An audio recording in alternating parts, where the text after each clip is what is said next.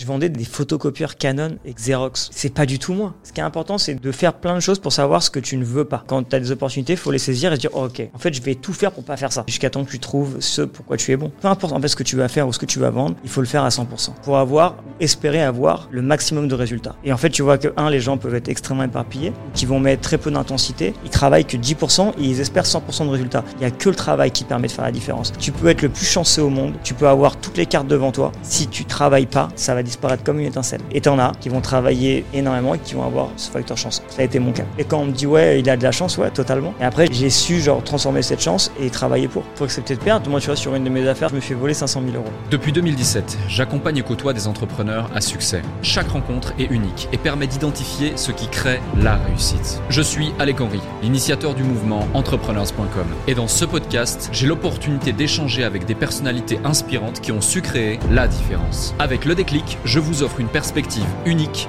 afin que vous puissiez à votre tour faire la différence. Salut Taylor.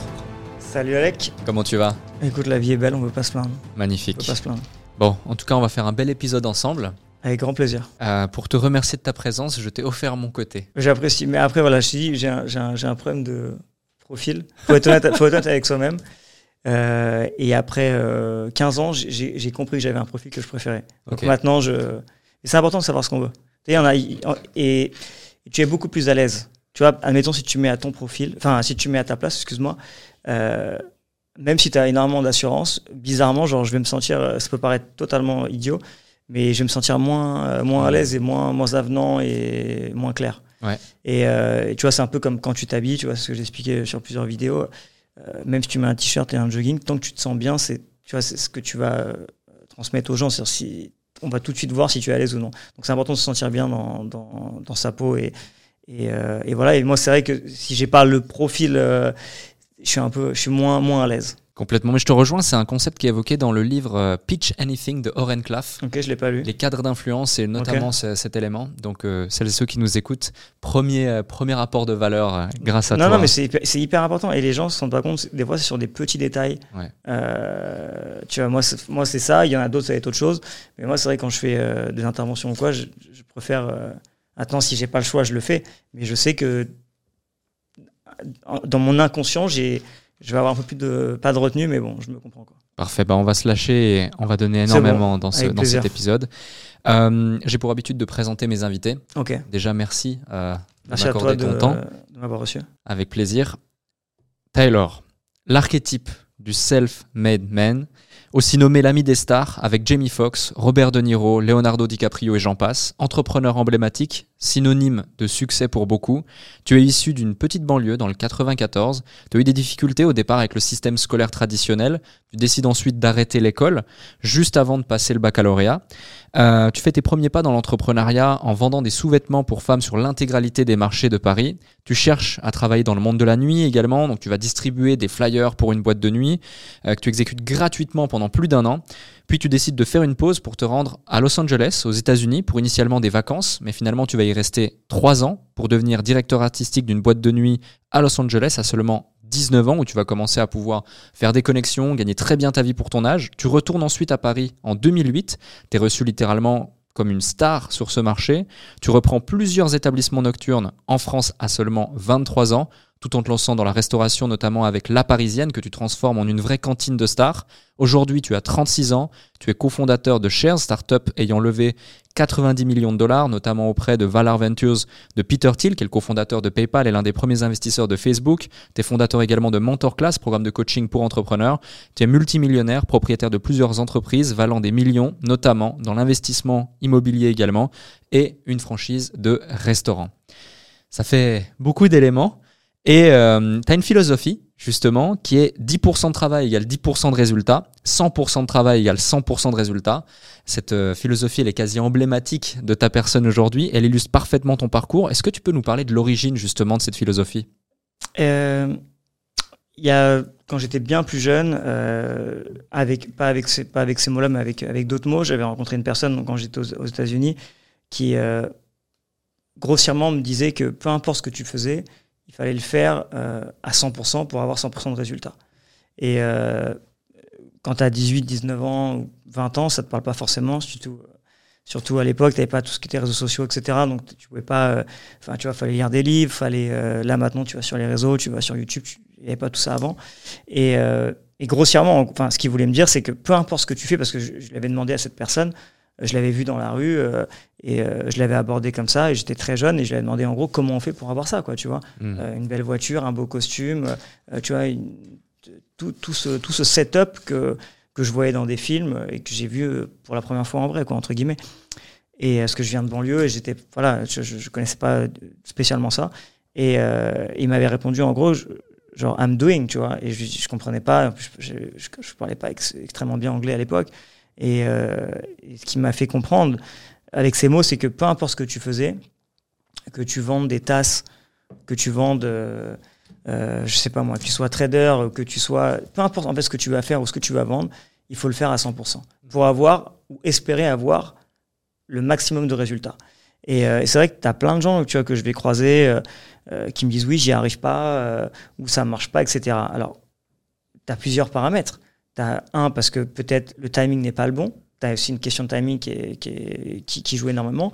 Ou euh, quand tu creuses un petit peu plus, tu te rends compte que donne-moi une journée type pour, faire que ton business fonctionne. Et en fait, tu vois que, un, les gens peuvent être extrêmement éparpillés ou qui vont mettre que très peu d'intensité et ils espèrent avoir un maximum de résultats.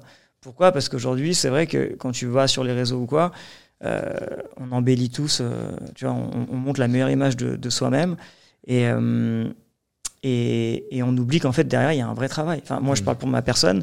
euh, les gens pensent peut-être que ce que je vais poster, euh, c'est ça mon métier et que je fais que ça. Non, parce que je poste aussi beaucoup de lifestyle. Je poste une partie lifestyle, une partie business. Mais non, enfin, dans, dans, dans, dans mon quotidien, si on me mettait une caméra, une GoPro 24-24, vraiment, je travaille genre énormément par jour. Et encore aujourd'hui. Et il y en a plein qui me disent, mais pourquoi tu fais encore ci? Pourquoi tu montes encore des business? Parce que je pense qu'à un moment donné, c'est plus une question d'argent. Et, euh, et c'est fou, euh, tu vois, j'ai- eu cette, euh, cette conversation hier avec mon ami Jérôme Chabin, qui est le patron de Yadé, Mm. euh, donc, qui est une licorne française aussi, tu vois. Ouais. Et je lui dis, mais pourquoi tu vends pas? Et il m'a répondu une phrase qui est, tu vois, même encore moi, aujourd'hui, ça me, ça, me- ça me- ça me parle. Et je lui dis, tu as tout résumé. Et il m'a répondu, en gros, je m'arrête, pourquoi faire? Je vais prendre quoi? 500, 800 millions, 1 milliard, peu importe, mais on mange que trois fois par jour. Une fois que tu as une voiture, deux voitures, trois voitures, que tu peux partir quand tu veux, où tu veux, est-ce que c'est une question d'argent? La réponse est non. Tu vois, c'est une question de qu'est-ce que tu vas léguer, qu'est-ce que tu fais de ta vie. Et, euh, et voilà, et c'est vrai que l'intensité de travail, c'est vraiment, vraiment, vraiment ce qui, pour moi, a fait que ça fonctionne. Et parfois, ça peut ne pas fonctionner. Mais c'est pas grave que ça ne marche pas. Les Mhm. gens pensent que tu n'as que euh, des réussites. Moi, j'ai eu des réussites, j'ai eu une tonne d'échecs. Je m'en cache pas. Et le, ce que je dis à chaque fois, la personne qui te dit qu'il a jamais échoué, c'est un menteur. C'est pas possible. Tu as forcément un échec dans ta vie, que ce soit personnel ou professionnel. Mais professionnellement, ça arrive tout le temps. Tout le temps. Et puis, c'est c'est les montagnes russes. Et il faut savoir que quand tu es entrepreneur, euh, ça fait partie du truc. Quoi. Et c'est pour ça que tout le monde peut être entrepreneur. Et c'est pas. En fait, entrepreneur n'est pas un but ultime. Les gens pensent que tu es entrepreneur, tu vas être milliardaire. Non.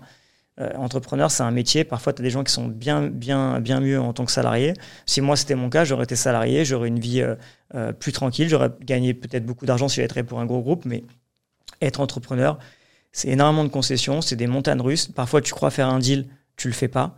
Même encore cette année, en 2023, j'étais sur des deals énormes, pire que Shares, plus important encore que Shares. Et pourtant, Shares, c'est déjà. Ouais. Bah, et en fait, c'est vrai que tu te dis, putain, mais en fait, c'est quoi la suite, tu vois? Ouais. C'est quoi la finalité? Et ça s'est pas fait pour X ou Y raison, parce que tu as des trucs qui sont indépendants de ta volonté, des, des, des, des trucs qui arrivent que tu ne. Même, même dans un film, le réal, il peut pas prévoir ce scénario. C'est un truc de fou. Et au final, tu dis, bon, bah, c'est la vie, c'est comme ça. Et 4-5 mois après, ça revient sur la table. C'est un truc de fou, la vie. Et euh, il faut jamais lâcher. Donc, euh, mais c'est un truc de fou. Et en fait, c'est le plus dur pour un entrepreneur. Et aussi, tu vois, le, le, facteur, le, facteur, le facteur de réussir, c'est de réussite, c'est vraiment genre ne jamais lâcher. Mm. Et même quand tu crois que c'est fini, que c'est over, que c'est terminé, il faut pas lâcher. T'as une anecdote à nous partager à ce sujet, justement? Euh, La première qui te vient.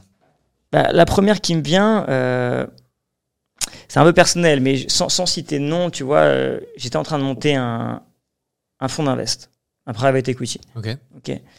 Euh, avec un des top 10 des plus grands investisseurs au monde, qui est un des associés de Peter Thiel, justement. Ok. Et mon pote Jamie Foxx. C'est un deal que, qui est arrivé sur la table, sorti de nulle part. Je me dis, mais comment c'est possible Tu vois, je me revois, moi, euh, je te parle même pas de shares et de mes autres boîtes, mais je me dis, putain, mais comment je peux en, arriver là? À que cette occasion se présente à moi. C'est fait, ces trucs, vraiment genre, le deal, il est closé. Vraiment. Et il y, en a, il y en a sûrement sur les réseaux qui vont dire, ouais, c'est un. Non, il n'y a pas de mensonge. Ce que je dis, c'est la pure vérité. Même avec mon pote Jamie, on a pris l'avion de ce mec-là. Tu vois, pour te dire à quel point j'en étais vraiment proche. Le Mm. deal est fait. On envoie toutes les term sheets. C'est signé, ces trucs, ces machins. Et euh, arrive un truc, tu, tu vois, personnel, et euh, on est dans l'incapacité de signer pendant 4 mois. Incapacité totale de signer pendant 4 mois de notre côté, du côté de Jamie et moi, parce qu'on était as- on est associés avec David. Incapacité totale de, de signer le deal. Et euh, finalement, 3-4 mois après, j'arrive à garder, à tenir en haleine. C'est compliqué. Hein, Ouais. euh, euh, quand tu montes des fonds avec des mecs de la tech, euh, ça va très très vite. C'est différent d'autres business. Et finalement, on revient sur le devant de la scène. Et là, le marché est très compliqué. Donc, tout le monde fait un step back, tu vois. Après, je dis, bon, vas-y, c'est mort. Et là, enfin, il y, y a quelques jours, c'est revenu sur la table. Et ça, des trucs comme ça, genre, j'en ai vraiment, vraiment beaucoup. Et c'est ça qui est incroyable, mais ce qui est, ce qui est, c'est incroyable, mais aussi, c'est aussi très compliqué, cet effet yo-yo. Tu vois, de, de, parce que ça peut amener, ça peut amener littéralement à des burn-out, euh, à des dépressions, à des trucs comme ça. Euh, je te dis pas que ça m'est arrivé, mais bien sûr, tu as des moments de faiblesse comme tout le monde. Et euh, parce que quand tu as des trucs comme ça qui t'arrivent, des bonnes choses, tu crois vraiment que tu es genre on the top of the world, Hmm. Intouchable. intouchable. Et, euh, et c'est pas du tout le cas.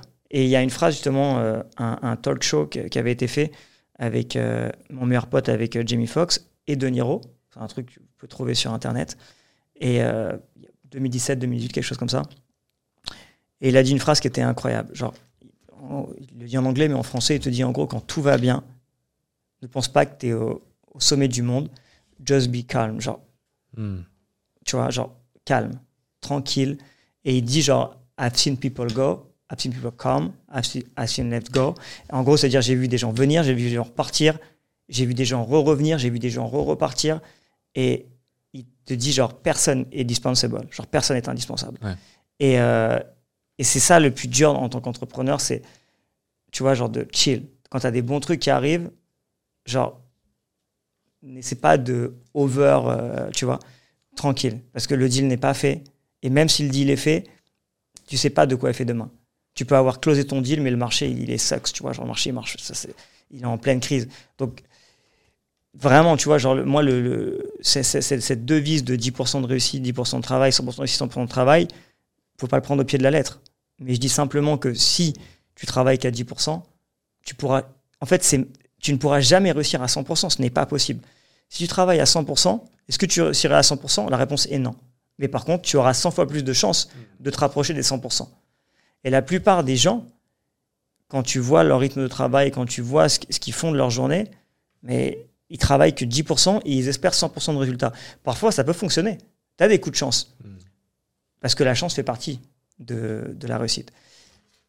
Et c'est ce que je dis à chaque fois, la chance, tout le monde peut en avoir. Mais à la fin, une fois que tu as cette chance, il n'y a que le travail qui permet de faire la différence. Tu peux être le plus chanceux au monde, tu peux avoir toutes les cartes devant toi. Si tu travailles pas, la chance, ça va, être, ça va disparaître comme une étincelle. Ouais, complètement. Donc, si tu as de la chance, enfin, si, si, si tu es chanceux dès le premier jour, tant mieux. Mais par contre, il faut vraiment, vraiment travailler. Et tu en as qui vont travailler énormément et qui vont avoir ce facteur chance. Ça a été mon cas. Hmm. J'ai eu de la chance, j'ai travaillé énormément et je me sens chanceux. Et quand on me dit, ouais, il a de la chance, ouais, totalement. Mais comme n'importe qui dans la pièce. Mais après, j'ai- su genre transformer cette chance et travailler pour. Complètement. Justement, je- on va revenir sur tes débuts un petit peu, ce qui a fait aussi euh, la personne que tu es devenue Bien et sûr. comment tu as, on va pas dire manifester cette chance, mais maximiser euh, ces chances que tu as su créer et puis euh, comment tu as capitalisé dessus en travaillant énormément. Est-ce que tu peux nous raconter ce qui t'a poussé à te lancer dans le monde de la nuit si jeune, notamment à Los Angeles, où tu as eu à un certain moment l'un des plus grands déclics de ta vie? En fait, si veux, pour en deux, trois mots, j'étais vraiment bon à l'école. J'étais vraiment bon à l'école, mais je ne savais pas ce que je voulais. en fait, le, le parcours scolaire ne, ne m'offrait pas ce que j'avais envie de faire plus tard. Et hmm. je ne savais pas ce que je voulais faire, mais je ne voyais pas de débouché sur ce que je voulais faire. Je savais, savais juste que je voulais faire quelque chose de différent et que je voulais gagner ma vie et faire quelque chose de différent. Donc j'ai arrêté l'école très tôt pour rentrer dans la vie active très jeune, pour gagner ma vie le plus vite possible. Et euh, si tu veux, la, nuit, ça a été... Euh, déjà, ça à l'opposé de moi de base. Je bois pas, je fume pas, je me drogue pas, je fume des cigares, mais je fume, fume pas de cigarettes, je, je, me, je me suis jamais drogué de ma vie et je bois pas d'alcool. Euh, donc, c'est pas un truc qui m'a. Ça m'a jamais attiré la nuit. Ça a été en fait un, challenge personnel. Pourquoi? Parce que quand j'étais plus jeune, j'avais une boîte de nuit à Paris. D'ailleurs, la première boîte pour laquelle j'ai travaillé, pour laquelle j'ai distribué des flyers. Je me suis présenté peut-être dix fois et m'ont refusé dix fois l'entrée. J'étais jeune, c'était une autre époque, euh, tu vois, personne ne me connaissait. Ils m'ont refusé dix fois. Donc, en fait, mon challenge, mon seul et unique challenge de l'époque, c'était de rentrer dans cette boîte de nuit. Comment rentrer dans cette boîte de nuit? Bah, S'ils veulent pas de moi en tant que client, de toute façon, j'avais pas d'oseille, mais s'ils veulent pas de moi en tant que client et que physiquement ça passe pas, faut bien que je trouve quelque chose. Donc, j'ai appelé plusieurs fois et jusqu'au jour où j'ai rencontré euh, les deux patrons, qui aujourd'hui sont toujours des potes, qui ont toujours cette boîte qui a changé de nom 12 fois, mais voilà. Et, euh, et en fait, j'ai été les voir et ils avaient besoin de quelqu'un pour distribuer des flyers. Je l'ai fait gratuitement.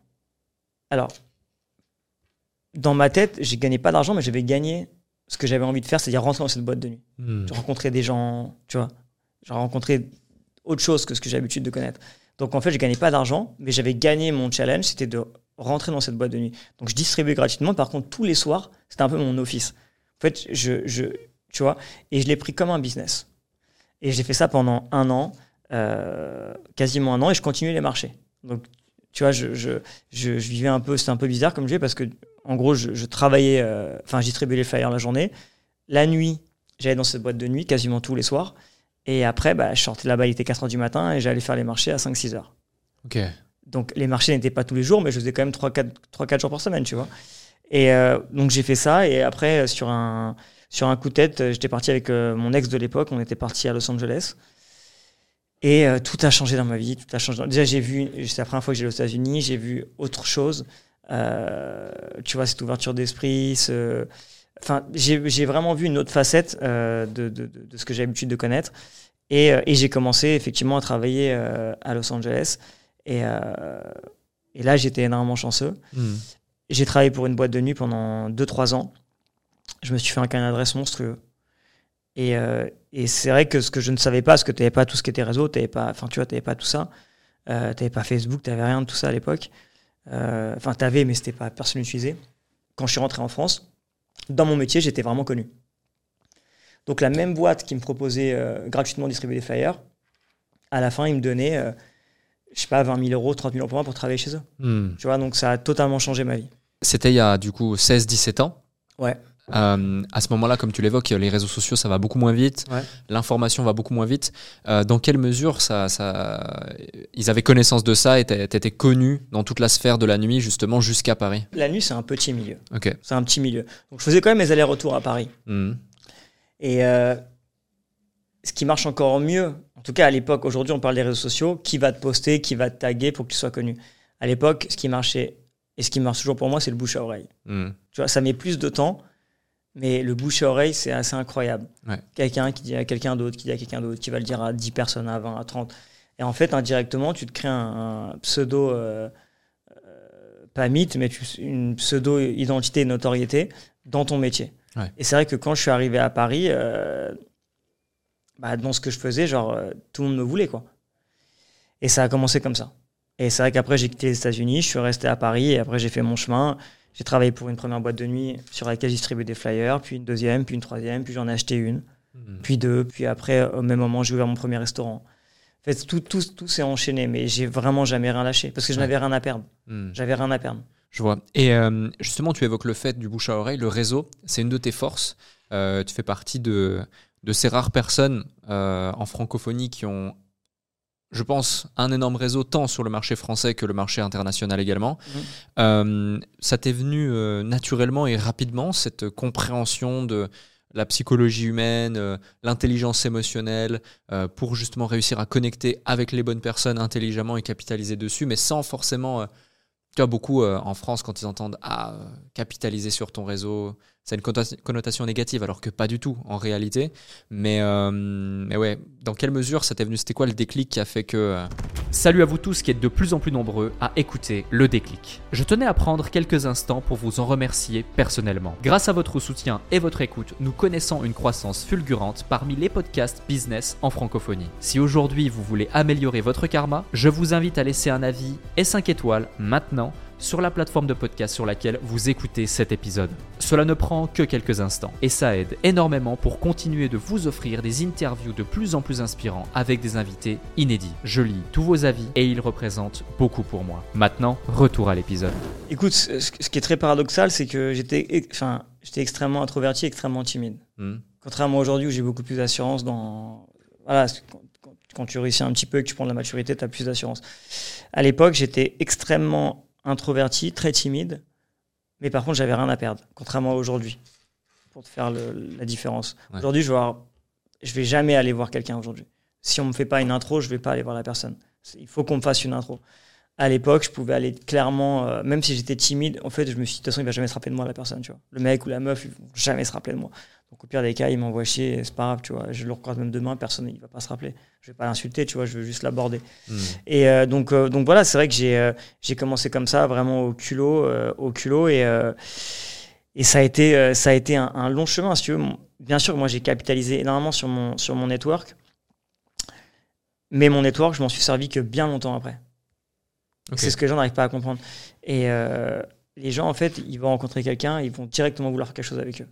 Moi, ça a pris euh, 10 ans, 15 ans avant que je fasse des trucs avec mes, avec mes amis. Ouais. J'ai d'abord créé une relation, tu vois. C'est euh, comme si tu rencontres une femme euh, et tu, tu, tu l'as jamais vue, tu veux te marier. Alors, je sais qu'il y a des émissions, mais on- dans la vraie vie, c'est pas ça. Hmm. Dans la vraie vie, tu dois apprendre à connaître la personne pour arriver à te marier avec elle, tu vois. Ouais. Et moi, c'est un peu ce que j'ai fait. Genre, j'ai connecté avec des gens avec qui j'ai le plus ou moins d'affinité, qui m'ont présenté d'autres gens et d'autres gens et d'autres gens jusqu'à temps que tu aies une, une affinité. Et, euh, et voilà. Et après, ce que je dis à tout le monde, c'est que, in fine, à terme, tu n'as pas besoin de connaître la Terre entière. Il faut juste connaître les bonnes personnes. Moi, je connais beaucoup, beaucoup de monde, mais je connais surtout les bonnes personnes. Ouais. Et c'est ce qui te permet d'avoir cette crédibilité pour après travailler avec d'autres gens. Ouais, complètement. Euh, lorsque tu reviens en France, tu dis, tu es, venu, t'es vu comme une star dans ton milieu. Là, tu décides d'ouvrir les restaurants, boîtes de nuit, Ouais. mais tu as seulement 23 ans à ce Mhm. moment-là. Euh, on est dans une autre époque. Euh, Qu'est-ce qui fait que tu as cet esprit aussi éveillé à cet âge-là euh, sur l'entrepreneuriat et que tu oses faire des choses alors que la plupart des gens, des jeunes hommes de 23 ans, qui plus est à cette époque, vont, vont pas forcément avoir autant cette déterre et cette, cette feu, cette envie? Bah, déjà à l'époque, le terme entrepre- entrepreneur, entrepreneur n'existait pas vraiment. Ouais. Il existait, la mode. il existait, mais je suis- honnêtement, je pense que tu demandais à 50 personnes euh, sur, euh, sur, ou 80 personnes sur 100 dans la rue ce que c'était un entrepreneur. Ils savaient pas ce que c'était. Tu vois, aujourd'hui, tout le monde est un entrepreneur. Ouais. C'est maintenant, c'est, tu vois, c'est du langage courant. À l'époque, je savais pas ce que c'était. Je le prenais pas comme tel. Je me suis dit, j'ai envie de faire différentes choses. Euh, il faut être focus dans ce que tu fais pour, que ça fonctionne. Mais euh, j'ai envie de tester plusieurs trucs, j'ai envie de monter plusieurs choses. Et c'est vrai que j'étais jeune, donc pourquoi je- je- j'avais pas peur ou quoi qu'est, c'est que je me suis toujours dit bon, je suis jeune, j'ai rien à perdre. Pire des cas, euh, je l'ai fait une fois, je peux le faire deux fois, et puis je- pire des cas, je retourne chez mes parents, tu vois. Je retourne en banlieue, j'ai vu chez mes parents, il y a pire, tu vois. Voilà. Et si je prends pas un risque maintenant, je- est-ce que je vais le prendre à 40 ans ou à 50 ans? Ouais. En fait, si tu prends pas un, risque très jeune, est-ce que tu arriveras à le prendre plus tard? Donc moi, j'ai pris des risques tout de suite pour euh, mettre dans le, dans le grand bain, faire mes erreurs, parce que j'en ai fait, et après en faire de moins en moins euh, d'année en année. Ok, ouais, je vois. Et euh, justement, c'est quoi les, les plus grands défis auxquels tu as fait face dans cette période-là de ta vie où tu dois te faire un nom, tu dois réussir à te faire une place dans ce monde-là, euh, qui est un peu un monde aussi euh, impitoyable, euh, où, où justement c'est pas facile de se démarquer. Tu as deux choses. Un, la crédibilité, parce que tu es extrêmement jeune. Et je me rappelle à l'époque, tu vois, genre les banquiers, je travaillais avec des courtiers pour lever mes premiers fonds. Et ils me disaient toujours, dans un dossier, c'est bien. Maintenant, c'est un peu moins vrai. Mais à l'époque, ils appelaient ça. comment ils appelaient ça genre, genre le monsieur aux cheveux gris. Je comprenais pas. Et du coup, j'ai demandé des explications. En fait, on disait peu importe. Dans, dans ton association, il faut que tu aies un mec aux cheveux gris. C'est un mec plus vieux, qui a de l'expérience. Donc, un, tu avais ça, la crédibilité. Le fait de t'arrives, tu as un peu d'argent et tu penses que. Non. Et en fait, peu importe ce que tu vas faire, personne ne te prend au sérieux parce que tu es trop jeune. Aujourd'hui, c'est différent. Avec les réseaux, tu vois des jeunes qui ont 18-20 ans qui font euh, 40 millions par an euh, en faisant des vidéos. Enfin, bon, tu vois, mais à l'époque, il n'y avait pas ça. Ça n'existait pas. Donc, tu as la crédibilité. Et deux, tu as l'ego, qui n'est plus du tout mon truc aujourd'hui. J'ai aucun ego, je m'en fiche. Et en fait, l'ego, c'est toujours compliqué parce que quand tu es jeune, tu veux prouver euh, aux gens et à toi-même. À toi-même, c'est pas grave. Aux gens, c'est plus grave. C'est Mhm. même malsain. Aujourd'hui, je- j'ai plus rien à prouver à qui que ce soit. Je m'en fous de ce que les gens disent de moi. Ça m'est totalement égal. Tandis qu'à l'époque, j'ai essayé de me justifier à chaque fois. Et euh, peu importe ce que je faisais, on, m'a- on- on me disait oui, euh, oui, c'est pas lui, euh, c'est son père. Lui, c'est pas lui, c'est son oncle. Mais ah, euh, les, les acteurs, les trucs, les machins, oui, c'est son père qui lui a présenté. Mais mon père n'a jamais été aux États-Unis de sa vie. Mon père ne parle pas anglais. Première fois qu'il est, venu, c'est moi qui l'ai emmené. Euh, personne m'a donné d'argent quand j'ai monté mes affaires. Et en fait, ce, tu vois, tu, tu veux prouver, au- tu vois, tu veux te justifier, mais auprès de gens qui t'apportent rien en vrai, tu vois. Hmm. Et euh, quand j'étais jeune, c'était ça mes deux pour le gros truc, la crédibilité et l'ego. Aujourd'hui, même sur les réseaux, tu vois, tu- quand on poste des vidéos, tu as des gens qui te connaissent, tant mieux, et tu as des gens qui vont dire oui, c'est facile, tu as commencé avec de l'argent. Mais à l'époque, j'aurais pris beaucoup de temps à essayer de m'expliquer. Aujourd'hui, pourquoi je vais me justifier auprès de quelqu'un Ok, si tu veux, j'ai commencé avec de l'argent. Ça te rassure, tu vas mieux dormir ce soir. Est-ce que tu vas être mieux?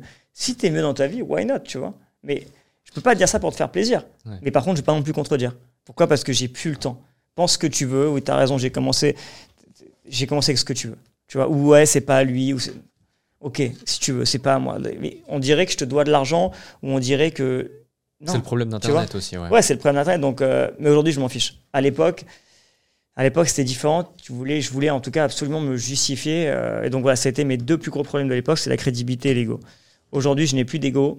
Et d'un point de vue crédibilité, j'ai plus rien à prouver.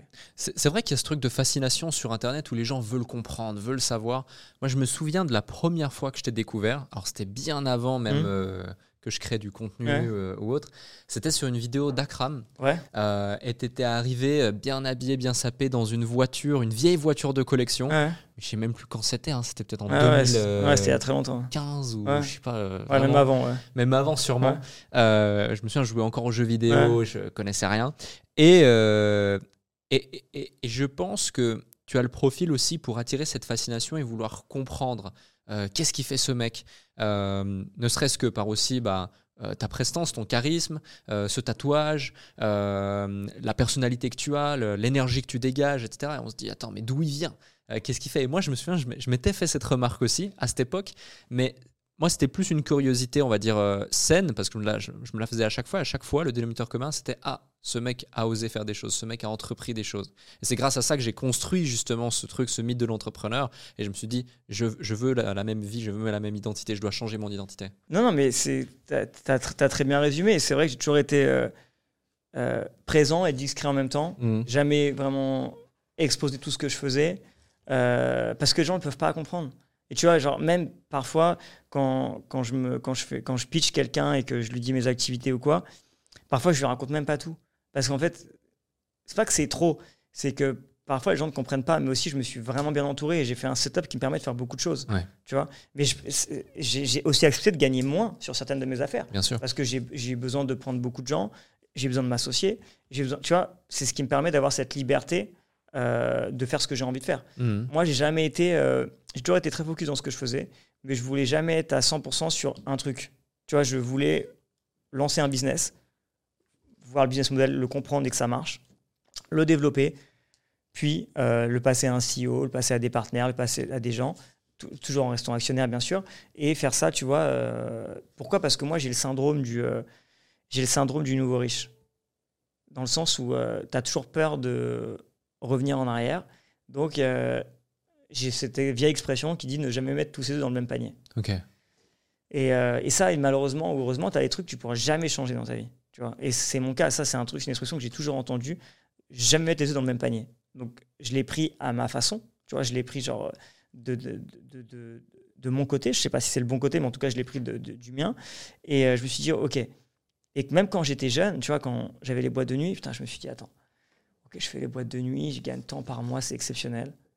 Genre, je gagnais zéro, enfin, je gagnais rien, euh, je me retrouve à gagner 30, 20, 30, 40 par mois. Mais putain, si cette boîte est ferme, je suis pas le patron.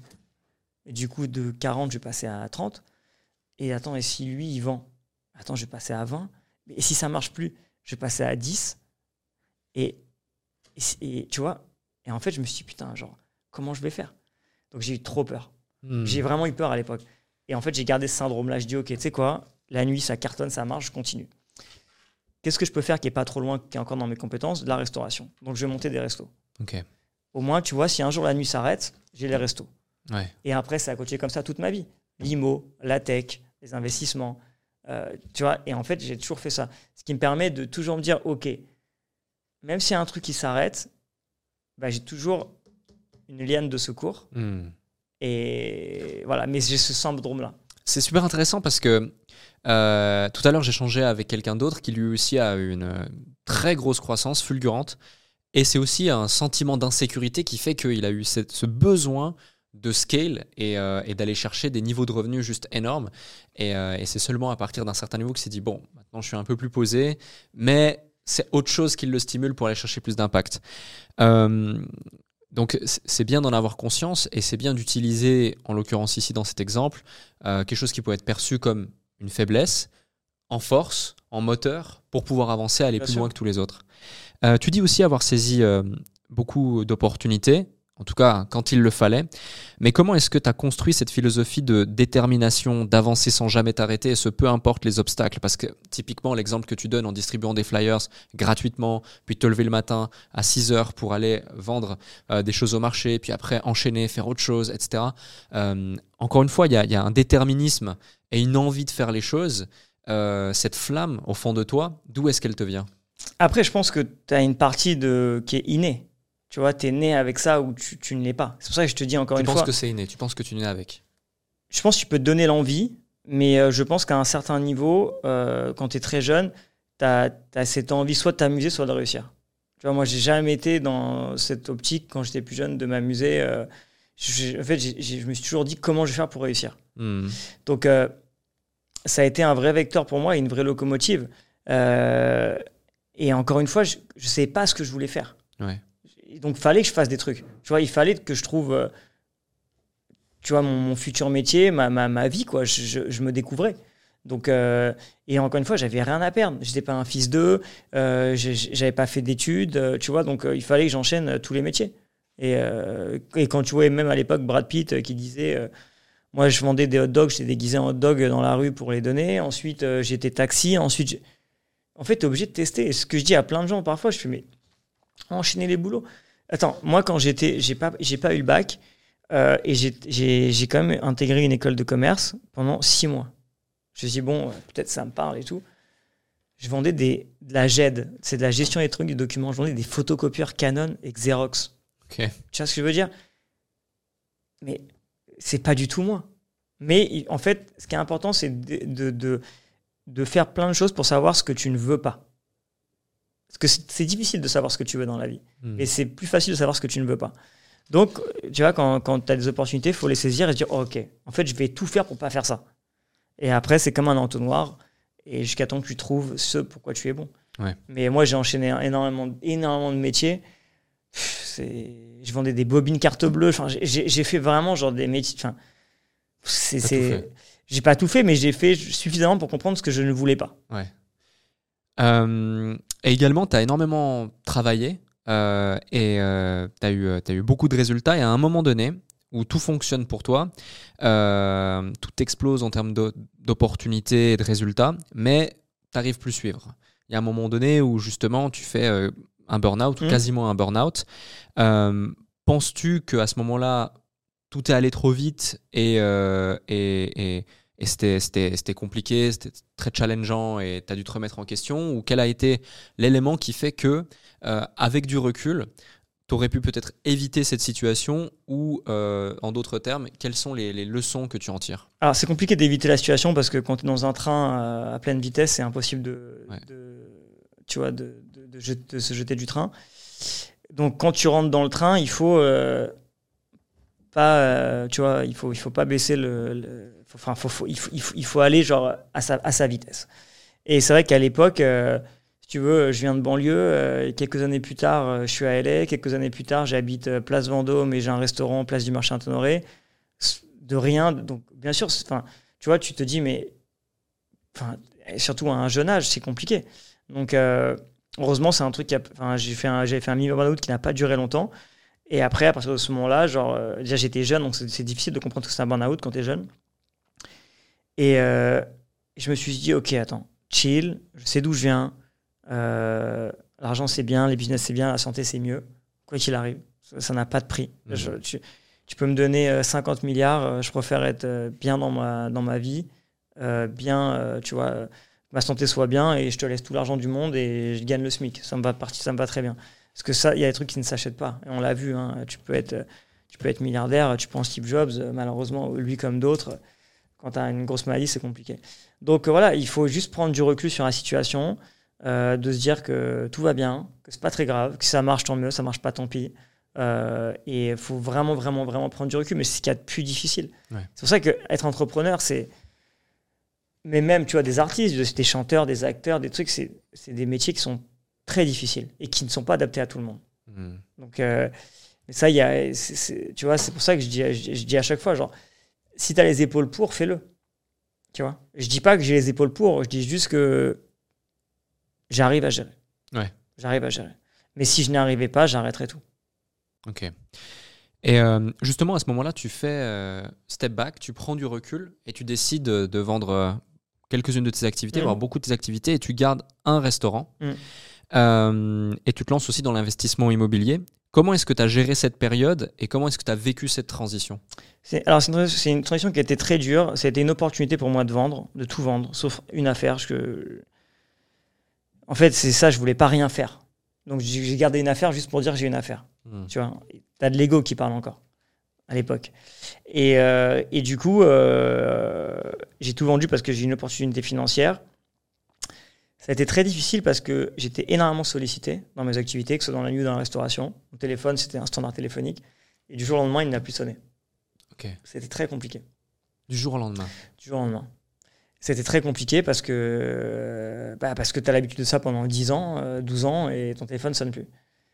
Tu te retrouves avec de l'argent, mais bizarrement, tu as de l'argent, mais tu, tu, tu, tu parais inutile dans la vie. Tu vois Tu parais genre. euh, tu, tu vois, tu rien à apporter. Tu as de l'argent, super, certes, c'est génial, mais après, on fait quoi? Donc, j'ai fait de l'IMO. Enfin, j'en fais toujours de l'IMO. Et, euh, et j'adore en faire. Mais c'était, tu vois, genre, c'était. euh, c'était pour moi un moyen de, de faire aussi pas mal d'argent. Parce que de tout ce que j'avais lu à l'époque dans un livre, euh, et puis de toutes les autobiographies que je pouvais voir, s'il y avait un truc qui, peu importe les métiers que tu avais, s'il y avait un truc qui rapprochait, qui était mutuel, à, à- commun à tous, les, euh, à tous les entrepreneurs qui gagnent de l'argent, ils font tous de l'immobilier. Hmm. Quoi qu'il arrive. Ils ont tous des immeubles, ils ont tous des murs, ils ont tous des, des appartements, ils ont tous quelque chose.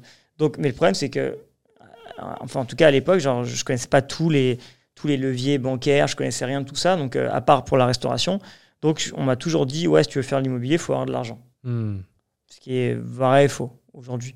Ouais. Hein, tu vois, aujourd'hui, euh, c'est un peu différent. Enfin, moi, selon moi. Donc, du coup, on m'a toujours dit ça. Donc, du coup, je l'ai pris à l'envers et, euh, et je l'ai pris au pied de la lettre. Et, euh, et du coup, j'attendais d'avoir de l'argent. Et quand j'ai vendu mon groupe, j'ai pu faire de l'immobilier. Mais je me suis rendu compte que ça ne servait à rien. Parce qu'en fait, tu as de l'argent, mais les banques ne te font pas confiance. Parce que tu n'es pas du métier. Ouais. Donc, il faut encore prouver. Donc, en fait, cette histoire d'avoir que de l'argent, c'est pas vrai. C'est faux. Ça, ça marche, tu payes cash.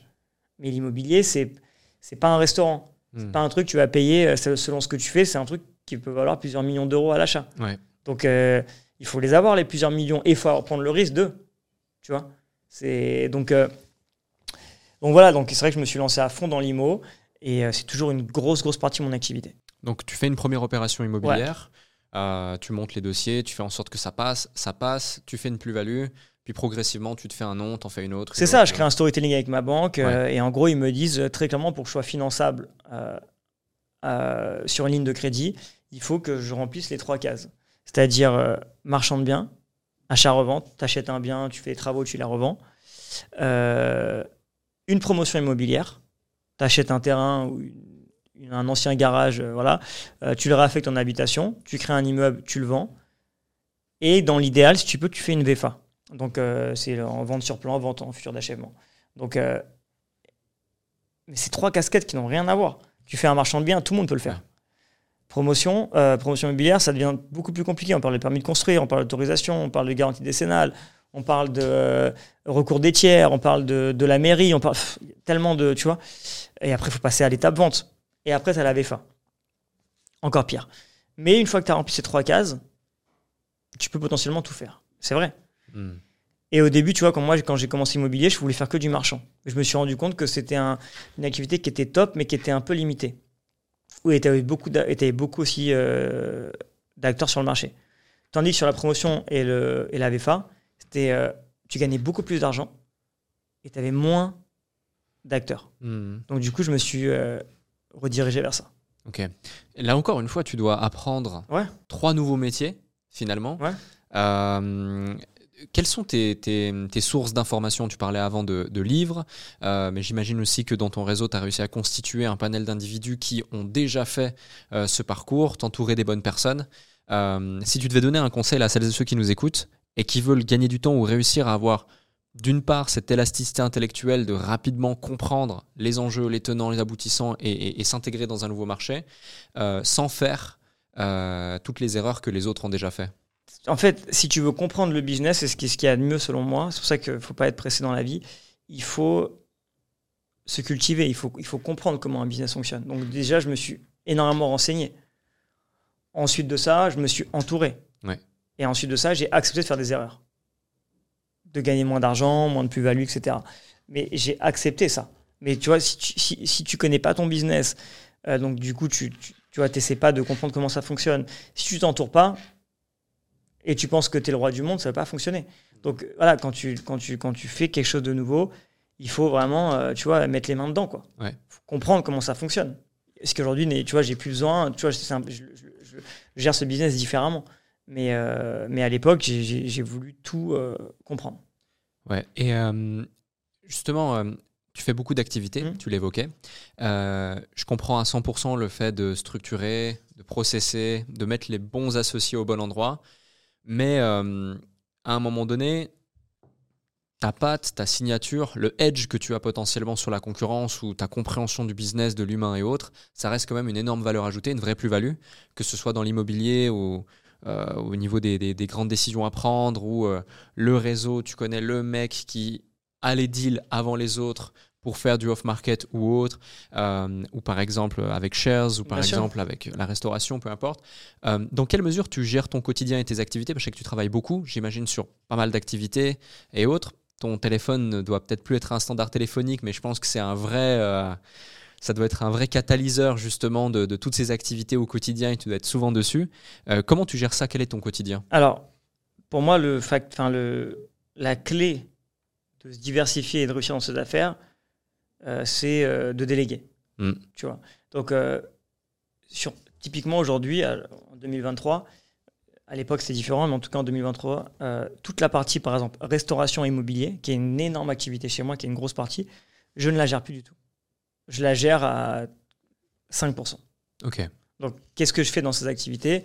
Je lève des fonds et potentiellement, je valide des emplacements. Mais je ne suis plus sur le terrain. Je suis pas là euh, sur un. Tu vois, faut, faut être réaliste. Je suis pas sur un terrain à 6 heures du matin en train de faire un suivi de chantier. Je suis pas là à sourcer. euh, plus en tout cas. Je suis plus là à sourcer euh, les deal flow. Euh, donc non, moi mon activité sur ces activités, enfin sur l'immobilier et la restauration, elle, s'arrête à lever des fonds et, et, à, et à valider des emplacements Mhm. quand quand- quand il y a besoin. Ouais. Et faire ce travail avec les banques, soit auprès d'investisseurs, soit auprès des banques. Mais en fait, je veux rester dans ce que je sais faire de mieux. Ok. Et après, toute l'autre partie euh, opérationnelle, elle est gérée par, en l'occurrence sur la, la restauration immobilière, elle est gérée par mon beau-frère et nos équipes. Hmm. C'est lui qui gère à 100% ça. Comment tu as constitué justement euh, tes équipes et les partenaires avec lesquels euh, tu, tu- tu travailles et tu vas faire confiance? Parce que réussir à trouver des partenaires, des associés en qui tu as confiance, qui sont compétents, qui sont sérieux, euh, qui vont pas te la mettre à l'envers et qui vont rester euh, droits et dignes sur le long terme, c'est pas une chose aisée. Mais en fait, il faut accepter de perdre. Moi, tu vois, sur une de mes affaires, sans citer nom, sans citer pourquoi, etc., j'ai une affaire où je me fais voler 500 000 euros. Ok. Donc, euh, je suis pas, euh, je suis pas un magicien. Hein. J'ai pas que des gens, euh, j'ai pas eu que des gens bien autour de moi. Mais en fait, il faut parfois payer pour comprendre. Et, euh, et voilà. Et après, c'est, tu vois, au fur et à mesure du temps, c'est, il y a que le temps en fait qui va te montrer si la personne en face elle est viable ou pas. Tu Hmm. peux avoir la meilleure personne. J'en ai vu dans toutes mes boîtes. Au début, c'est des flèches. Après, ils explosent en plein vol. Ouais. Ou ils en ont marre, ou truc, ou machin. Genre, tu vois, il y a toujours un facteur. Et à la fin, bah, tu, tu, tu, tu gardes les meilleurs. Et, euh, et voilà, mais que- de toute façon, dans tout business, hein, ce qui est compliqué, c'est le- ça reste le social. C'est Mm. c'est- c'est ce qu'il y a de plus compliqué.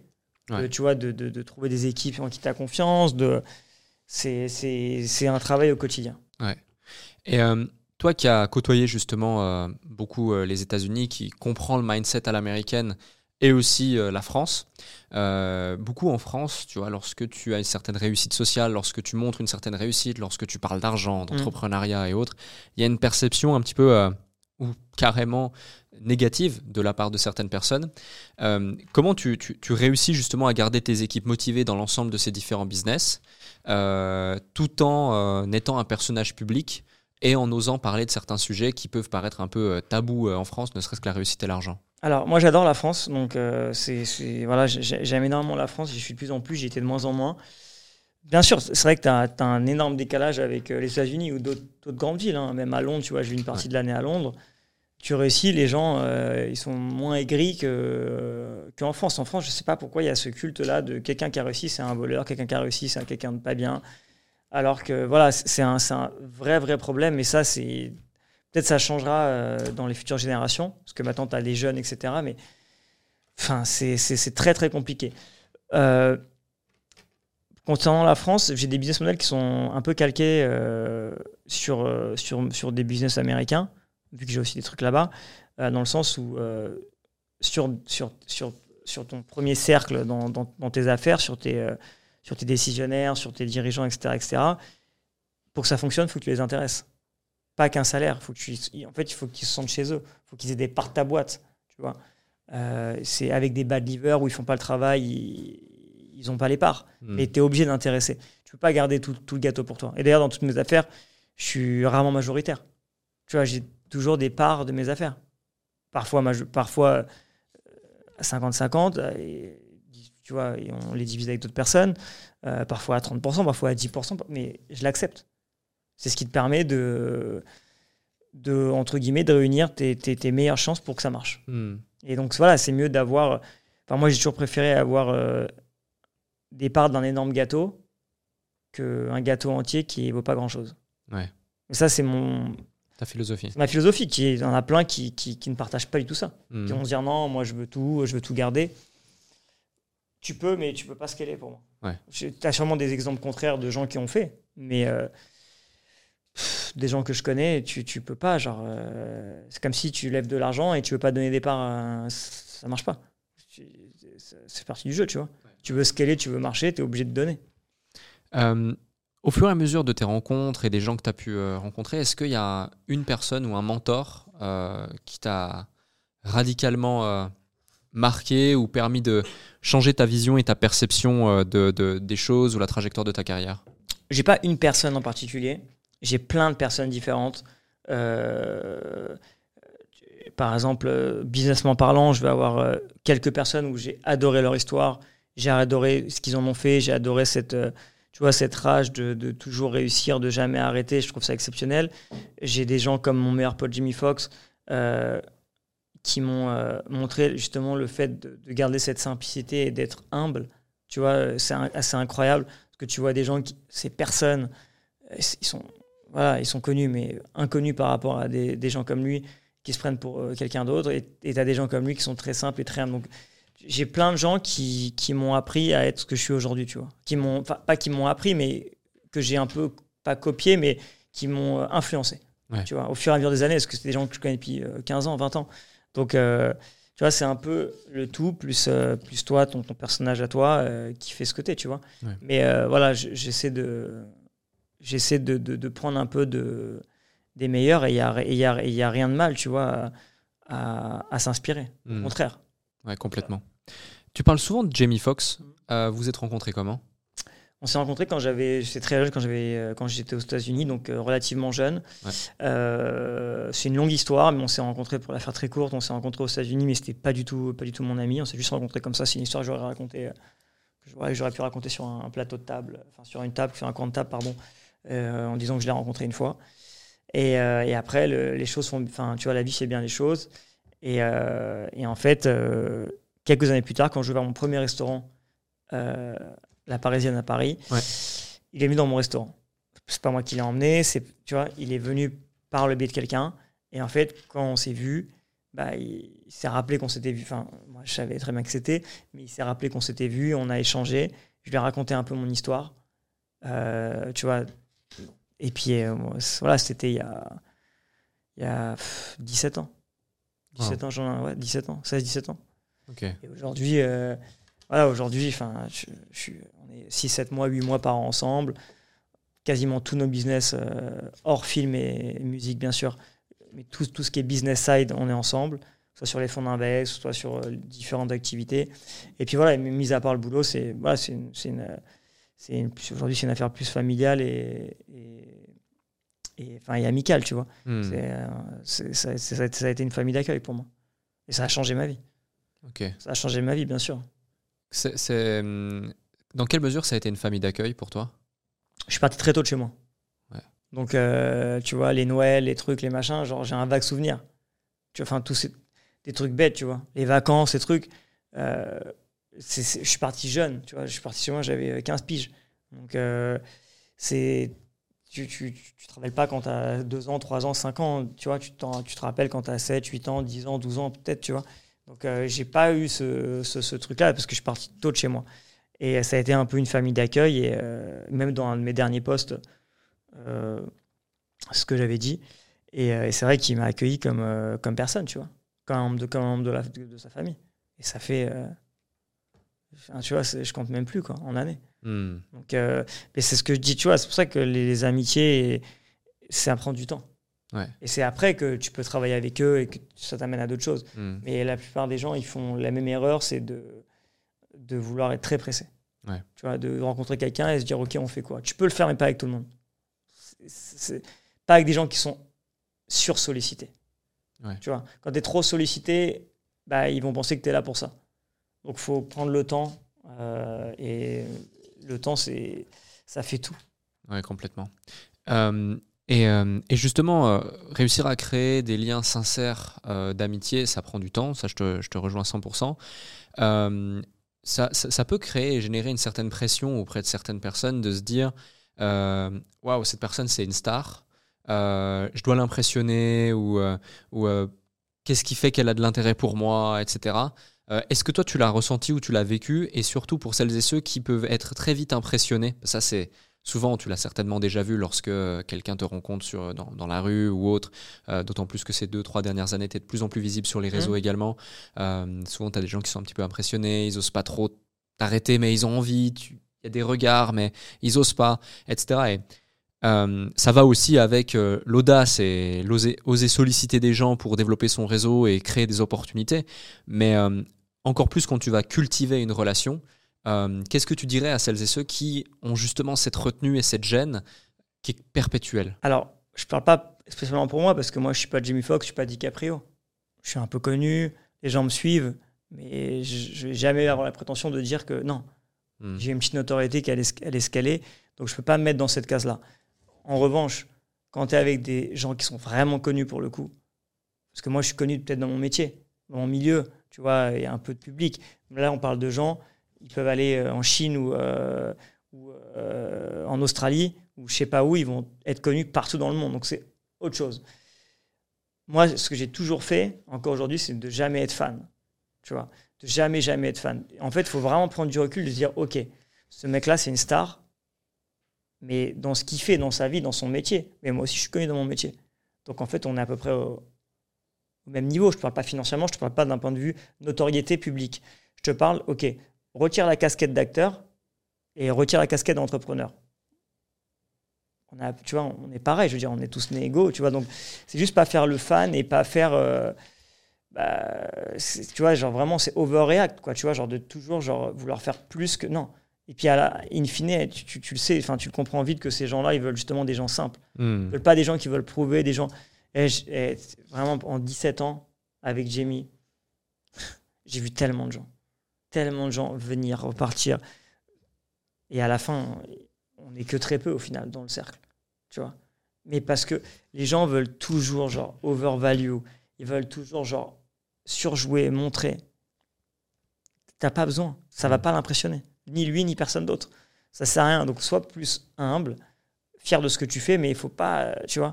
Donc moi, le meilleur truc que je peux dire à quelqu'un, c'est euh, de pas faire le fan. Et après, euh, quand tu vas aborder quelqu'un, tu as un contexte dans lequel tu peux aborder.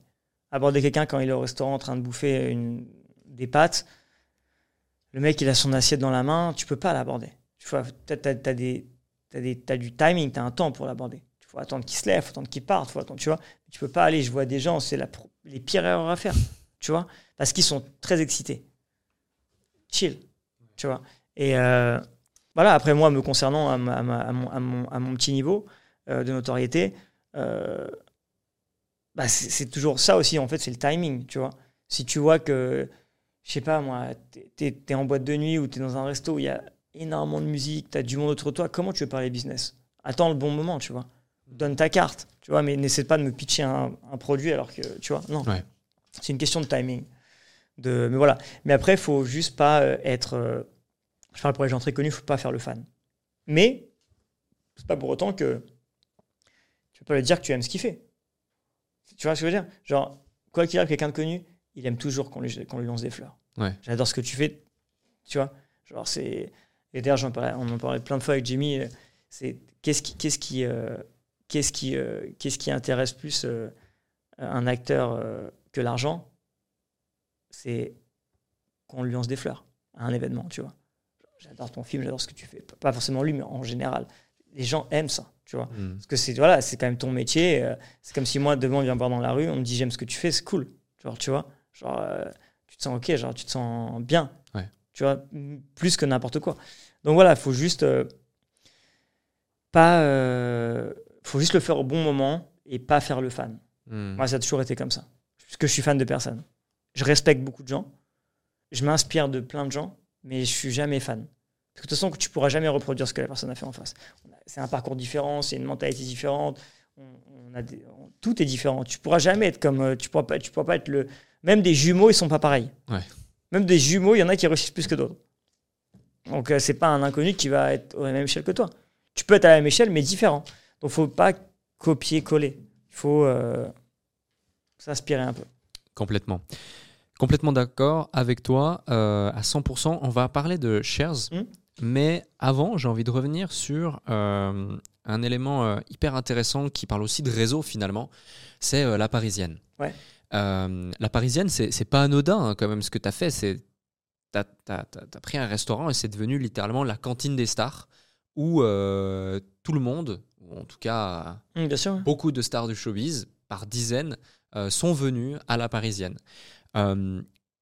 Comment tu as, réussi à transformer ce, ce- ce lieu en, en- en un, en un repère de stars, en une cantine de stars au fur et à mesure des, des semaines, des mois et des années, euh, pour littéralement être un aimant et devenir ce lieu inco- incontournable à ce moment-là pour, euh, pour, pour devenir ce que ça a été? Alors aujourd'hui, si tu veux, les gens les plus jeunes sur les réseaux vont penser que c'est tout à fait normal.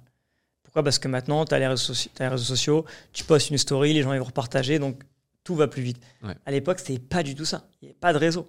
Il n'y avait rien. C'était, Il n'y avait rien de tout ça. Donc c'était beaucoup, beaucoup de bouche à oreille. Et il fallait aller chercher les gens, tu vois.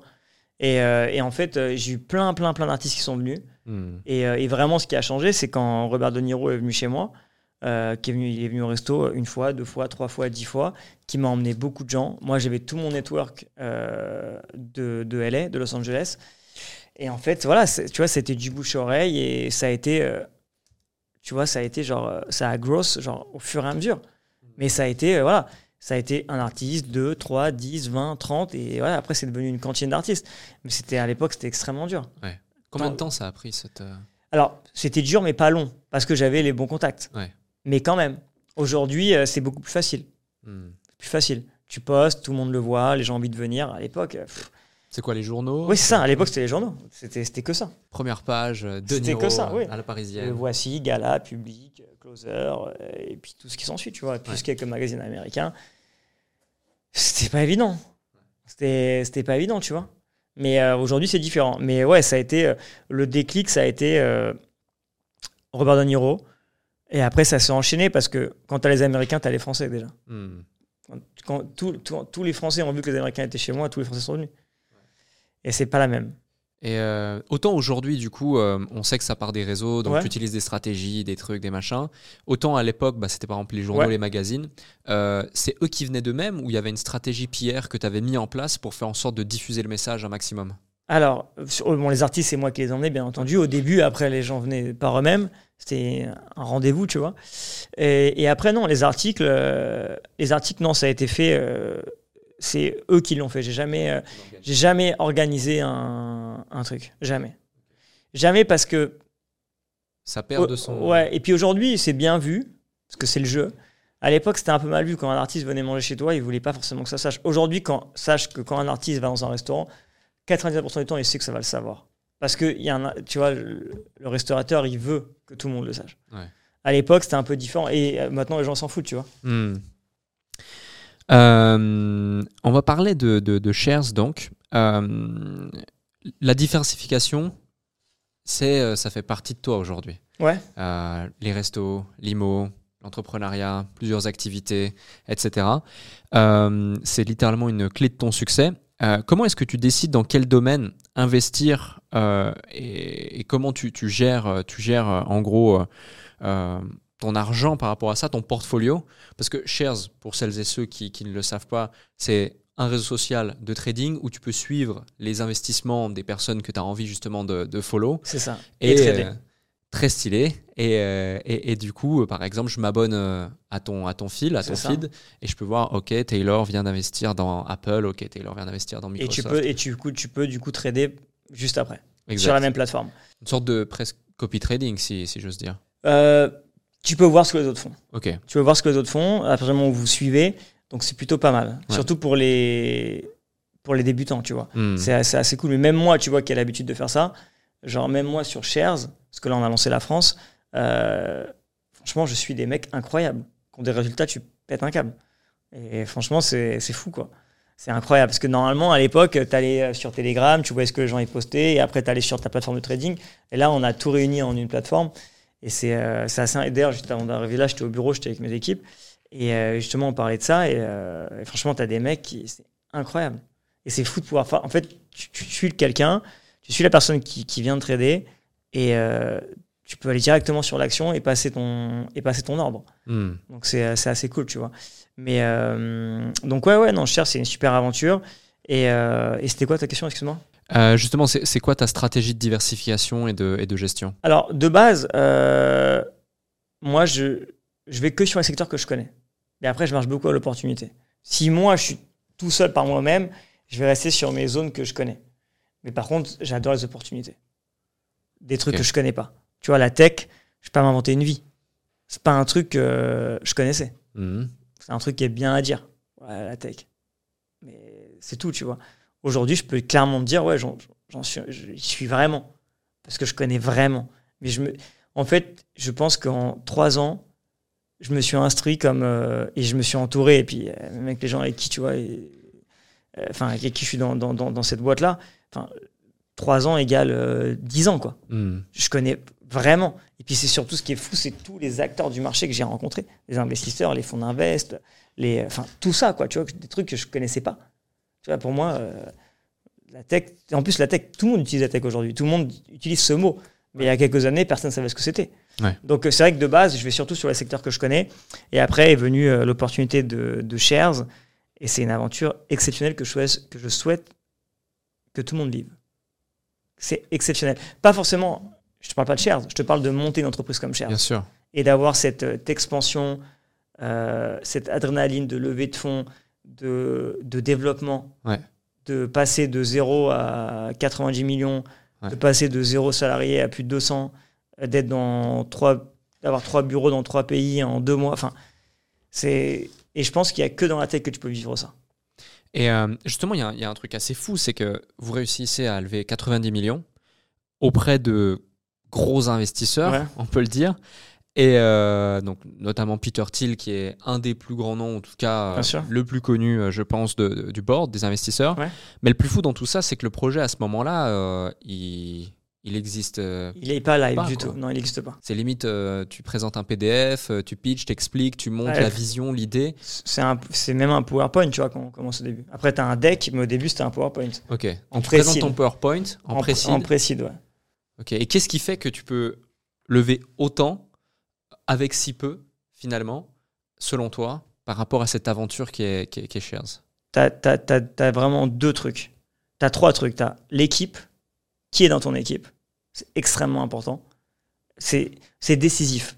Si tu as trois personnes qui n'ont jamais rien fait, c'est pas une question qu'ils n'ont jamais rien fait, mais si tu n'arrives pas à raconter une histoire sur eux, tu vois, ça fonctionne pas. Hmm. L'assurance, c'est un peu comme un jeu de poker. Tu vois, de dire à quelqu'un que tu as besoin de lui, mais sans. En fait, j'ai besoin de toi, mais non, j'ai pas besoin de toi. C'est, tu vois, c'est vraiment ça, tu vois. C'est vraiment ce, ce, ce, ce, ce, ce- ce truc d'équipe et, euh, et cette assurance. De vraiment de montrer à la personne, genre, OK, j'ai besoin de toi, mais finalement, j'ai pas besoin de toi. Tu vois, c'est un peu ce jeu, ce jeu de chat et la souris. Ouais. Et, euh, Attrape-moi si tu peux. et après, le, le troisième, bien sûr, tu as, un facteur chance.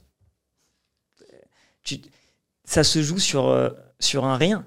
Tu vois ce que je veux dire? C'est jusqu'au dernier moment, jusqu'à temps que tu aies les fonds, ça peut ne pas se faire. Et même quand tu, même quand tu lèves, tu te dis putain, comment j'ai fait? Hmm. tu vois, enfin, comment, comment on a fait? Comment ça, tu vois, comme- si tu racontes cette histoire euh, trois ans auparavant, euh, j'y crois pas une seule seconde Ouais. tu vois? Enfin, c'est pour ça que la vie est folle. C'est pour ça que c'est compliqué d'arrêter, de se dire ouais, je fais plus rien de ma vie.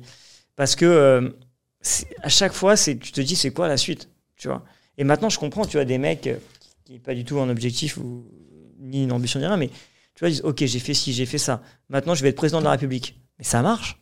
Tout le monde peut pas l'être. Mais au final, c'est quoi la suite? Et je peux comprendre, tu vois, des gens qui se disent comme, ou comme The Rock, tu vois, un mec comme, comme Dwayne Johnson, on aime ou on n'aime pas. Le mec, c'était un catcheur. Il gagnait pas un bal. Ça devient un des acteurs les mieux payés au monde.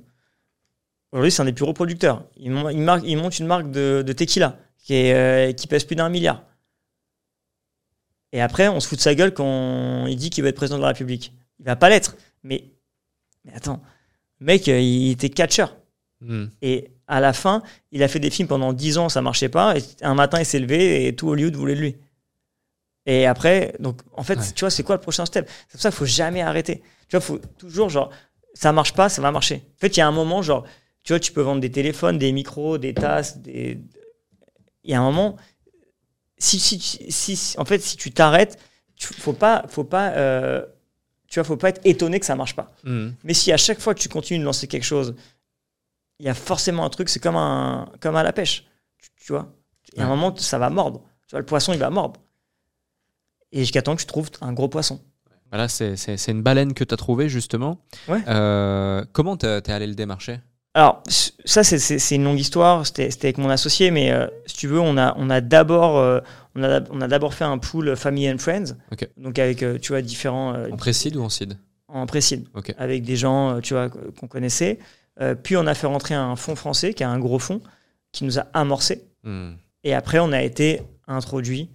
Et c'est là où on a, on a fait ce travail de, de négo pendant, pendant des mois, tu vois. Ouais. Et jusqu'au dernier moment, tu te dis, mais ça va pas se faire. Et ce qui est fou, c'est que ça se joue.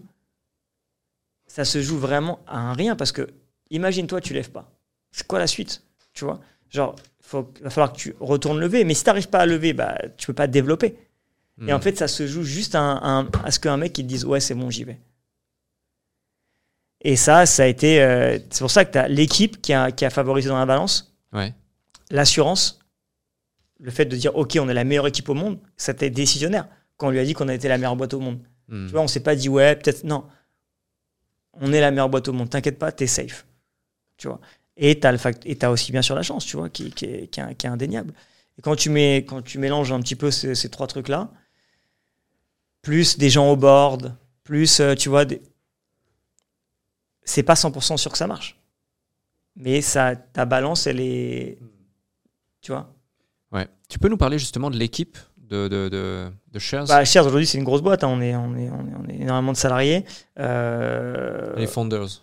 Bah, y a, si tu veux, y a, y a, on, est, on, est, on, est, on est plusieurs. Tu as vraiment euh, as mon associé, donc euh, Benjamin, Mm. euh, qui lui est le CEO, donc un super maître d'orchestre. Ensuite, un, un, un autre gars. Enfin, après, tu as deux autres personnes qui sont Arjas et François, qui eux sont plus sur la partie product, tu vois, tout ce qui est product et, des, et, et développeurs. Tu vois, tu as vraiment. Euh, mais c'est ça aussi qui, qui marche. Parce qu'en fait, t'as- moi, qui, tu vois, qui est très fort en marketing et en réseau, et, euh, je sais où je vais, est-ce qu'on on est en réseau social aussi, tu vois. Et tu as un bon maître d'orchestre, tu as un mec qui est un génie en product, tu as un bon développeur. Et ça, tu ajoutes ça avec des bonnes personnes dans ton équipe, ça marche, tu vois. Mais si t'as pas ça, t'as beau lever euh, 500 millions, tu marcheras pas. Hmm. Tu vois? C'est- une question d'équipe. Encore une fois, sans ton équipe, tu peux rien faire. C'est comme si tu étais, euh, je sais pas moi, Mbappé, tu étais seul dans ton équipe contre 11 mecs. T'as beau être Mbappé, tu peux pas. Il faut que tu aies 10 autres mecs à côté de toi qui soient bons. Tu vois? Hmm. Pas qu'ils soient. Enfin, si t'as pas des gens bons avec toi, tu peux pas fonctionner. Complètement. Et, euh, et en fait, c'est, tu vois, le plug de tous ces gens-là qui fait que tu arrives à un résultat qui peut potentiellement marcher. Ouais. Donc, euh, mais encore une fois, voilà, c'est une question d'équipe et euh, il faut pas se tirer la couverture en disant ouais, c'est moi le meilleur. Non. Hmm. Si, personne personne n'est indispensable. Ouais. Mais c'est l'effet cumulé qui fait que ça fonctionne. Je vois, ouais. Ouais, non, mais complètement, complètement. Et justement, euh, aujourd'hui, il y a beaucoup, beaucoup de gens qui essaient de lever des fonds. En tout cas, pendant un moment, c'était vraiment Ouais. la mode. Maintenant, en a de plus en plus qui essaient de bootstrap aussi. Mais quand tu dois pitcher ton projet, quand tu dois capter l'attention, quand tu dois susciter la confiance, quand tu dois euh, obtenir euh, tous les leviers qui sont nécessaires pour pouvoir aboutir à tes fins, outre la partie team, outre euh, ce que tu as pu évoquer, euh, si tu devais donner un ou deux conseils à nos auditeurs, certains qui nous écoutent et qui sont justement dans cette phase, ok, j'ai un projet, j'ai une idée, euh, mon truc euh, peut révolutionner euh, X ou Y euh, industrie, euh, quels seraient le ou les conseils que tu leur donnerais? Moi, je lève des fonds. Enfin, je lève des fonds tout le temps sur mes différentes heures parce que j'ai besoin d'argent pour le, faire mes affaires. Tu vois, quoi qu'il arrive, on a toujours besoin de fonds.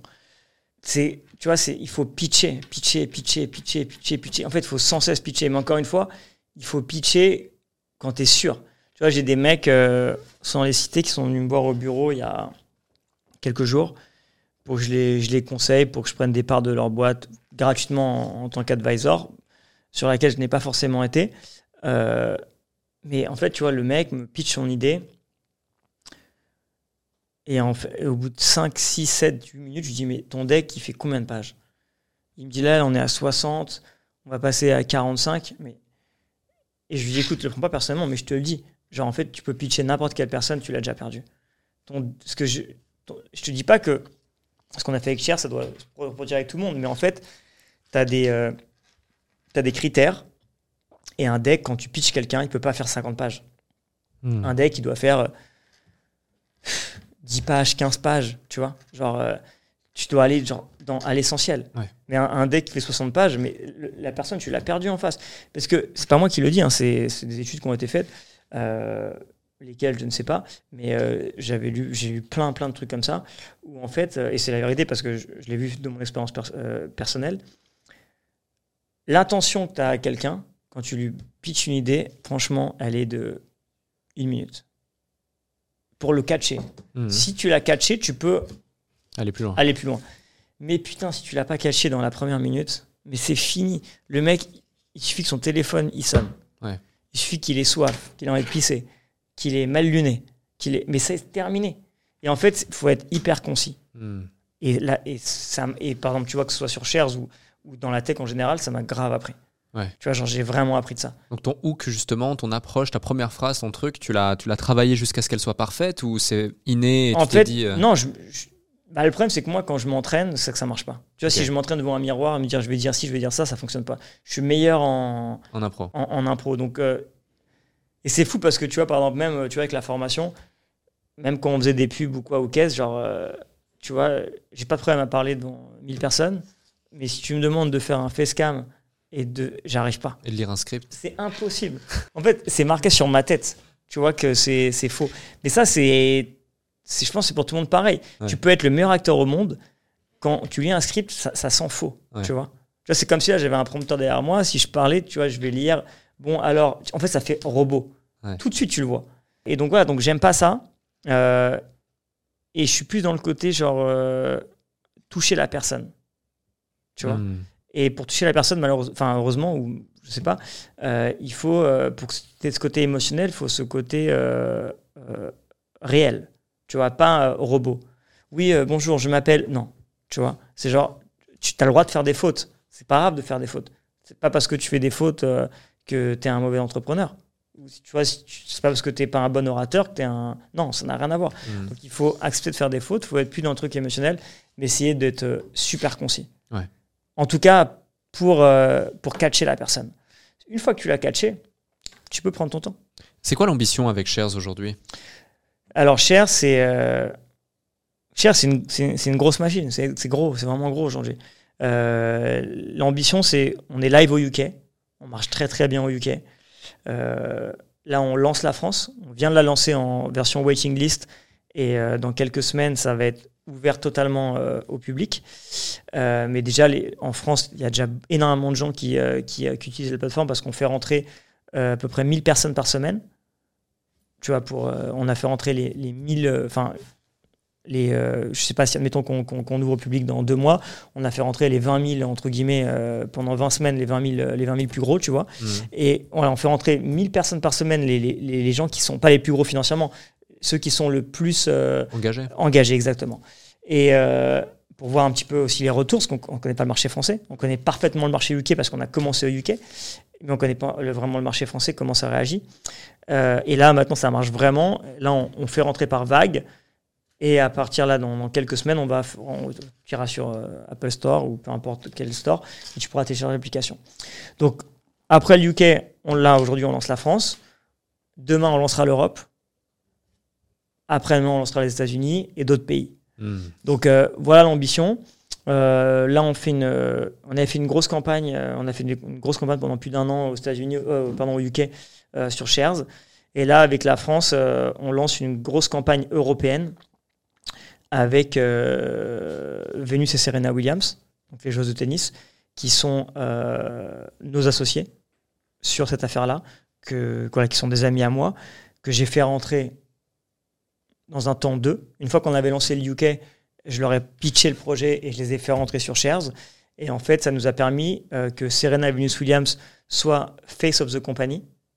On a, on a shooté euh, plusieurs commercials, donc plusieurs euh, publicités avec elle. Et à partir du 15 novembre, ça va être live partout, en télé et sur les réseaux sociaux.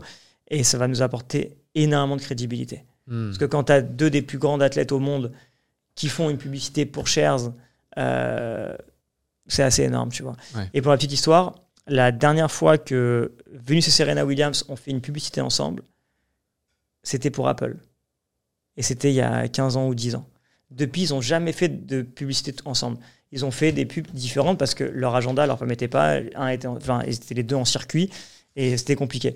Donc, euh, c'est fou, c'est que il y a eu Apple et maintenant il y a Shares où tu les vois les deux sur la même pub. Ouais.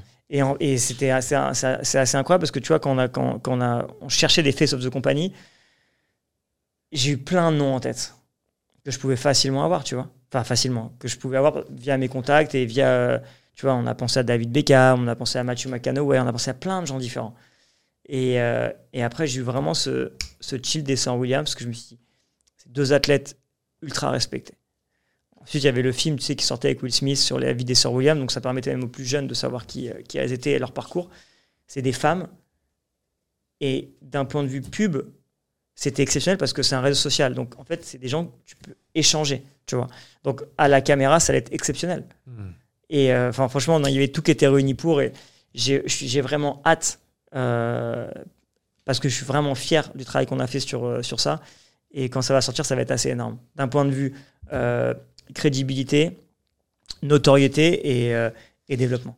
Ok, donc vous avez validé votre POC, vous avez validé la partie go-to-market. Ouais. Et là, c'est un peu euh, le plan Go euh, global, quoi, finalement, avec, euh, avec ces deux égéries notamment. Exactement. Euh, quels sont les enjeux lorsque. Parce que le domaine de la finance, du trading, de l'investissement, de la bourse, c'est un marché qui est régulé, c'est un marché qui est Bien sûr. sensible.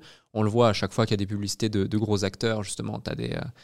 Euh, T'as des disclaimers et j'en passe. Et euh, là, en Go Global, avec de telles égéries, tu dois vraiment, euh, d'une part, montrer patte blanche et, et, et d'autre part, euh, c'est très mainstream.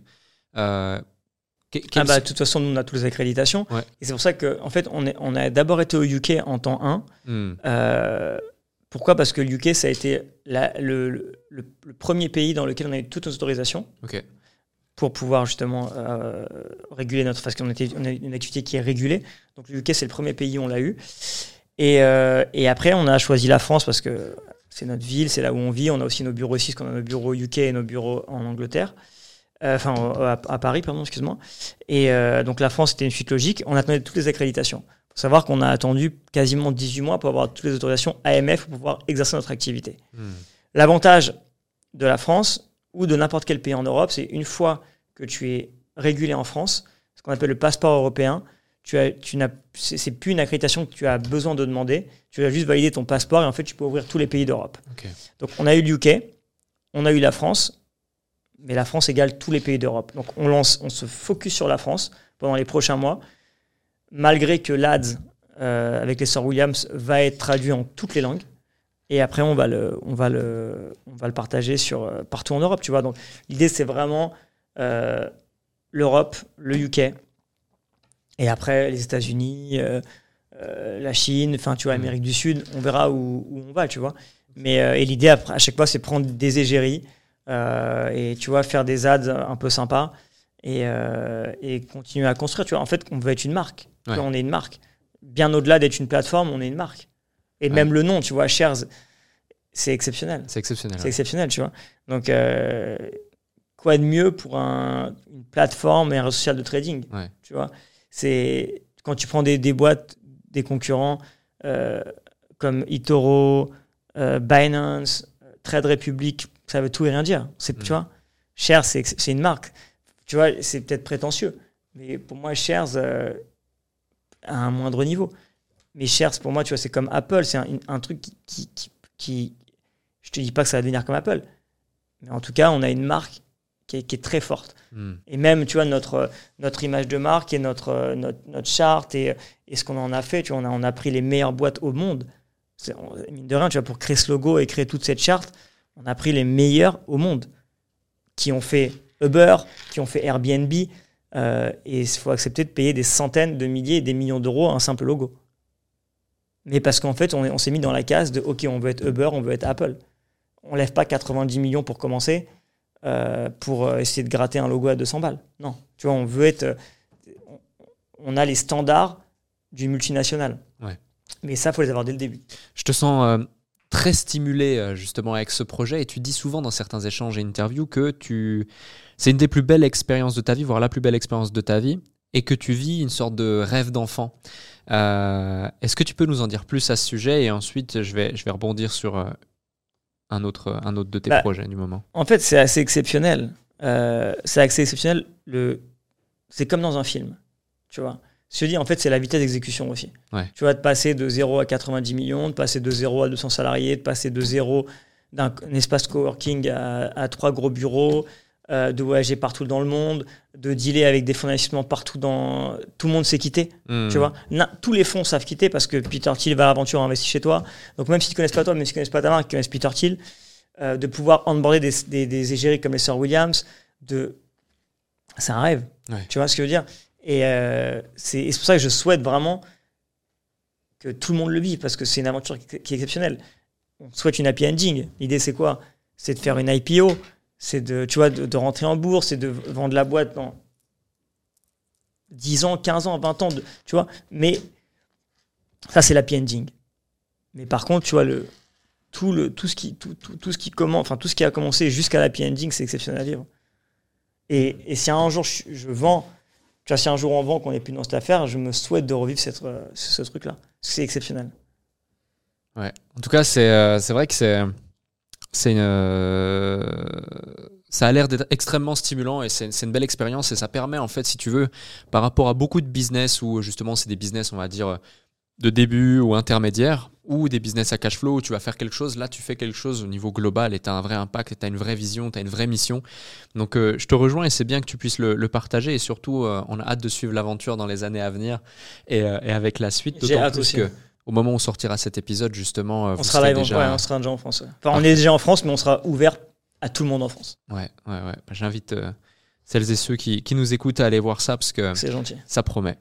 Euh, donc, ensuite, tu as aussi repris le business de la restauration, Ouais. mais sous un autre angle, via Ouais. notamment de la franchise.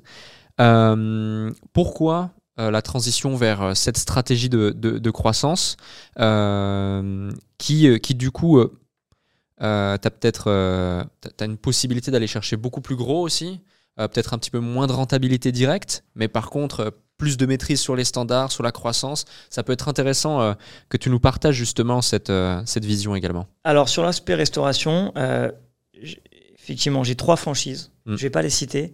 Pourquoi? Parce qu'il y en a une où je suis sur un énorme deal et il y a une partie où je suis peut-être en train de vendre une. bah, bon, c'est- On se cette conversation il y a deux semaines, j'aurais pu les citer. Ouais. En gros, j'ai trois franchises de restauration. Comment ça s'est passé? C'est que au début, j'ai monté des restaurants type la parisienne. Donc des restaurants qui étaient un peu liés à mon image, à moi. Si j'étais pas là, ça marchait pas, etc., etc. Et tu peux pas en monter 50 par an. Tu peux en monter euh, un tous les 2-3 ans. Et encore, quand tu en montes un nouveau, faut que l'autre, tu vas continuer à fonctionner. Mais comme tu vas moins y être, ça va moins marcher, etc. Donc, euh, j'ai toujours aimé la restauration. Et en fait, on a l'idée de. Et on s'est posé la question, on s'est dit, OK, quelle est la façon de pouvoir ouvrir, si on veut, 50 restos par an? Dans la restauration classique, c'est pas possible. C'est impossible. C'est totalement impossible. Comment faire pour ouvrir 50 restos par an? Et là, on s'est dit, OK, il faut faire euh, pas forcément des restos type la parisienne, mais des restaurants plus euh, mass market, qu'on puisse rentrer chez tous les bailleurs, type Unibike, les Pierre Emerson, donc tous les malls, qu'on puisse entrer dans les gares, qu'on puisse entrer dans les aéroports, qu'on puisse entrer dans les centres-villes, sur des surfaces peut-être plus petites, et, euh, de passer, au lieu d'ouvrir un resto tous les 4 ans, peut-être d'en ouvrir 4 par an. Donc on a, on a vraiment... euh, euh, on s'est vraiment focus sur, euh, sur différentes enseignes qu'on a développées. Et, là, on est en- on est, ça fait 10 ans, on est en pleine expansion. Ça fait 10 ans, on ouvre partout. Essentiellement en centres commerciaux. Mais là, on est sur un truc où effectivement, on va ouvrir, enfin, on a un projet de développement qui est assez énorme. Et euh, c'est assez exceptionnel parce que, tu vois, je faisais un point la semaine dernière avec mon beau-frère. Enfin, il, me faisait un point sur les prochains restos qu'on ouvrait. Je savais même pas qu'on ouvrait. C'est un peu du Monopoly. Hmm. Et est-ce que tu gagnes moins d'argent? Tu fais peut-être moins de chiffres, mais ton EBITDA à la fin, il est plus important. Euh, pourquoi? Parce que, un, tu travailles pas dedans, donc tu n'as pas besoin de te salarier. Donc, pour, euh, tu vois, tu, tu, tu économises de la masse salariale. Et euh, tu n'as pas besoin, entre guillemets, de communiquer dessus. Parce que quand tu es dans des centres commerciaux, quand, tu as des marques fortes, les gens viennent, comme un Starbucks, comme un McDo. Euh, tu vois, McDo fait des pubs à la télé, mais ils vont pas dire allez au McDo de Paris Nord, allez au McDo de la Mhm. Défense. Non, c'est Global. global. C'est ce qu'on fait. Et c'est exceptionnel. Parce qu'en fait, les, ça, c'est normal. Qu'en fait, tu vois, c'est- les gens viennent. Hmm. Contrairement à un resto type la parisienne où tu dois dire oui, je suis le meilleur resto du monde, euh, j'ai telle et telle star qui viennent. C'est un autre business. C'est un autre business. euh, c'est moins kiffant. hein. Je préfère le business du restaurant traditionnel. Tu vois, encore une fois, là, c'est l'ego qui te parle. Hmm. Tu vois. Et Ouais, là, surtout que là, on sait même pas derrière quel type de ça. franchise resto tu es. Exactement. Tu fais ça pour le kiff, pour le challenge, pour l'aventure, pour. euh, Et en plus, je communique même pas dessus. Ouais. Mais aujourd'hui, dis-toi que mon business restauration, il est 200 fois plus gros que quand j'avais la parisienne et mes autres restos. hmm. Tandis que quand j'avais la parisienne, je communiquais sur ça tous les jours. J'ai jamais communiqué sur un resto. J'ai dû faire une story en deux ans. Ok. Donc c'est assez incroyable. Donc, mais ce que j'aime dans, ce- dans ce truc-là, c'est l'aspect un peu Monopoly. Tu vois, de dire que tu montes des marques, tu peux en monter 200 si tu veux, mais tu pourras pas monter 200 restaurants, c'est pas possible. Traditionnel, je parle. Quand tu as des franchises comme ça, tu peux faire ce que tu veux. Hmm. Tu peux Ouais. faire ce que tu veux. Et même ton ta valeur de groupe est assez, assez, assez grosse, tu vois. Quand tu prends même des, tu vois, des groupes type euh, le groupe Bertrand ou plein de trucs comme ça, ils ont plein de marques. Tu vois, type euh, Burger King, euh, euh, je sais pas, genre. Enfin, tu vois, ils ont plein de trucs où c'est c'est mass market. Tout le monde connaît. Tu vois, ils n'ont pas besoin de dire oui, allez, à ce restaurant-là, il y a telle star. C'est bien, mais c'est un autre métier. Hmm. Et c'est vrai que moi, j'avais cherché le. On avait cherché le, la solution pour permettre de développer la restauration. Et je me suis rendu compte que dans la, dans la restauration traditionnelle, c'était beaucoup plus compliqué. Et les investissements étaient beaucoup plus gros aussi, tu vois. Ouais. Tu peux monter euh, quatre enseignes de restaurants, quatre franchises. Alors que tu vas en monter un seul. Mais sauf que les quatre que tu vas monter, c'est dans des centres, par exemple dans les centres commerciaux. Tu, tu, c'est pas parce que le mec il va à Créteil-Soleil qu'à Paris Nord il va pas marcher. Ça n'a rien à voir. C'est deux clientèles différentes, tu vois.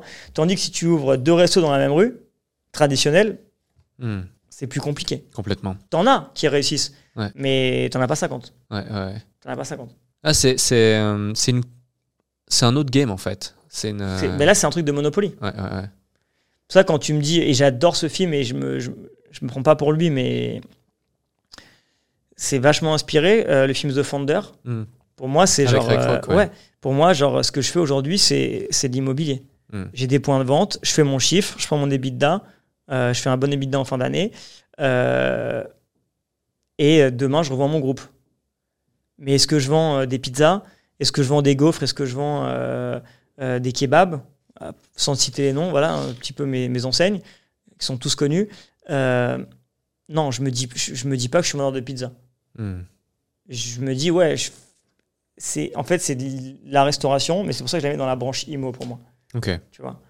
C'est je suis pas un restaurateur Ouais. clairement pas je l'ai été mais je le suis plus Ouais. mais j'aimerais bien remonter un resto Ok. tu vois je suis dessus d'ailleurs en ce moment. Ça serait plus un projet du coup euh, de cœur, de cœur mais qui marcherait je fais pas des affaires pour me faire plaisir bien sûr. mais euh, je fais une affaire pour qu'elle fonctionne Ok. parce que j'emborde aussi des gens avec moi tu vois Ouais, bien sûr. j'emborde des investisseurs j'emborde des des je- t'es pas pour faire perdre de l'argent aux gens Il y, a- il y a un point qui est intéressant, c'est que tu disais à chaque fois que tu lances un nouveau projet, une nouvelle affaire, tu cherches des fonds, tu cherches des investisseurs. ouais 100% Euh, pourtant, aujourd'hui, tu as une situation, tu as gagné pas mal d'argent. euh, J'imagine que tu as accumulé euh, une certaine aisance financière au fur et à mesure des ans.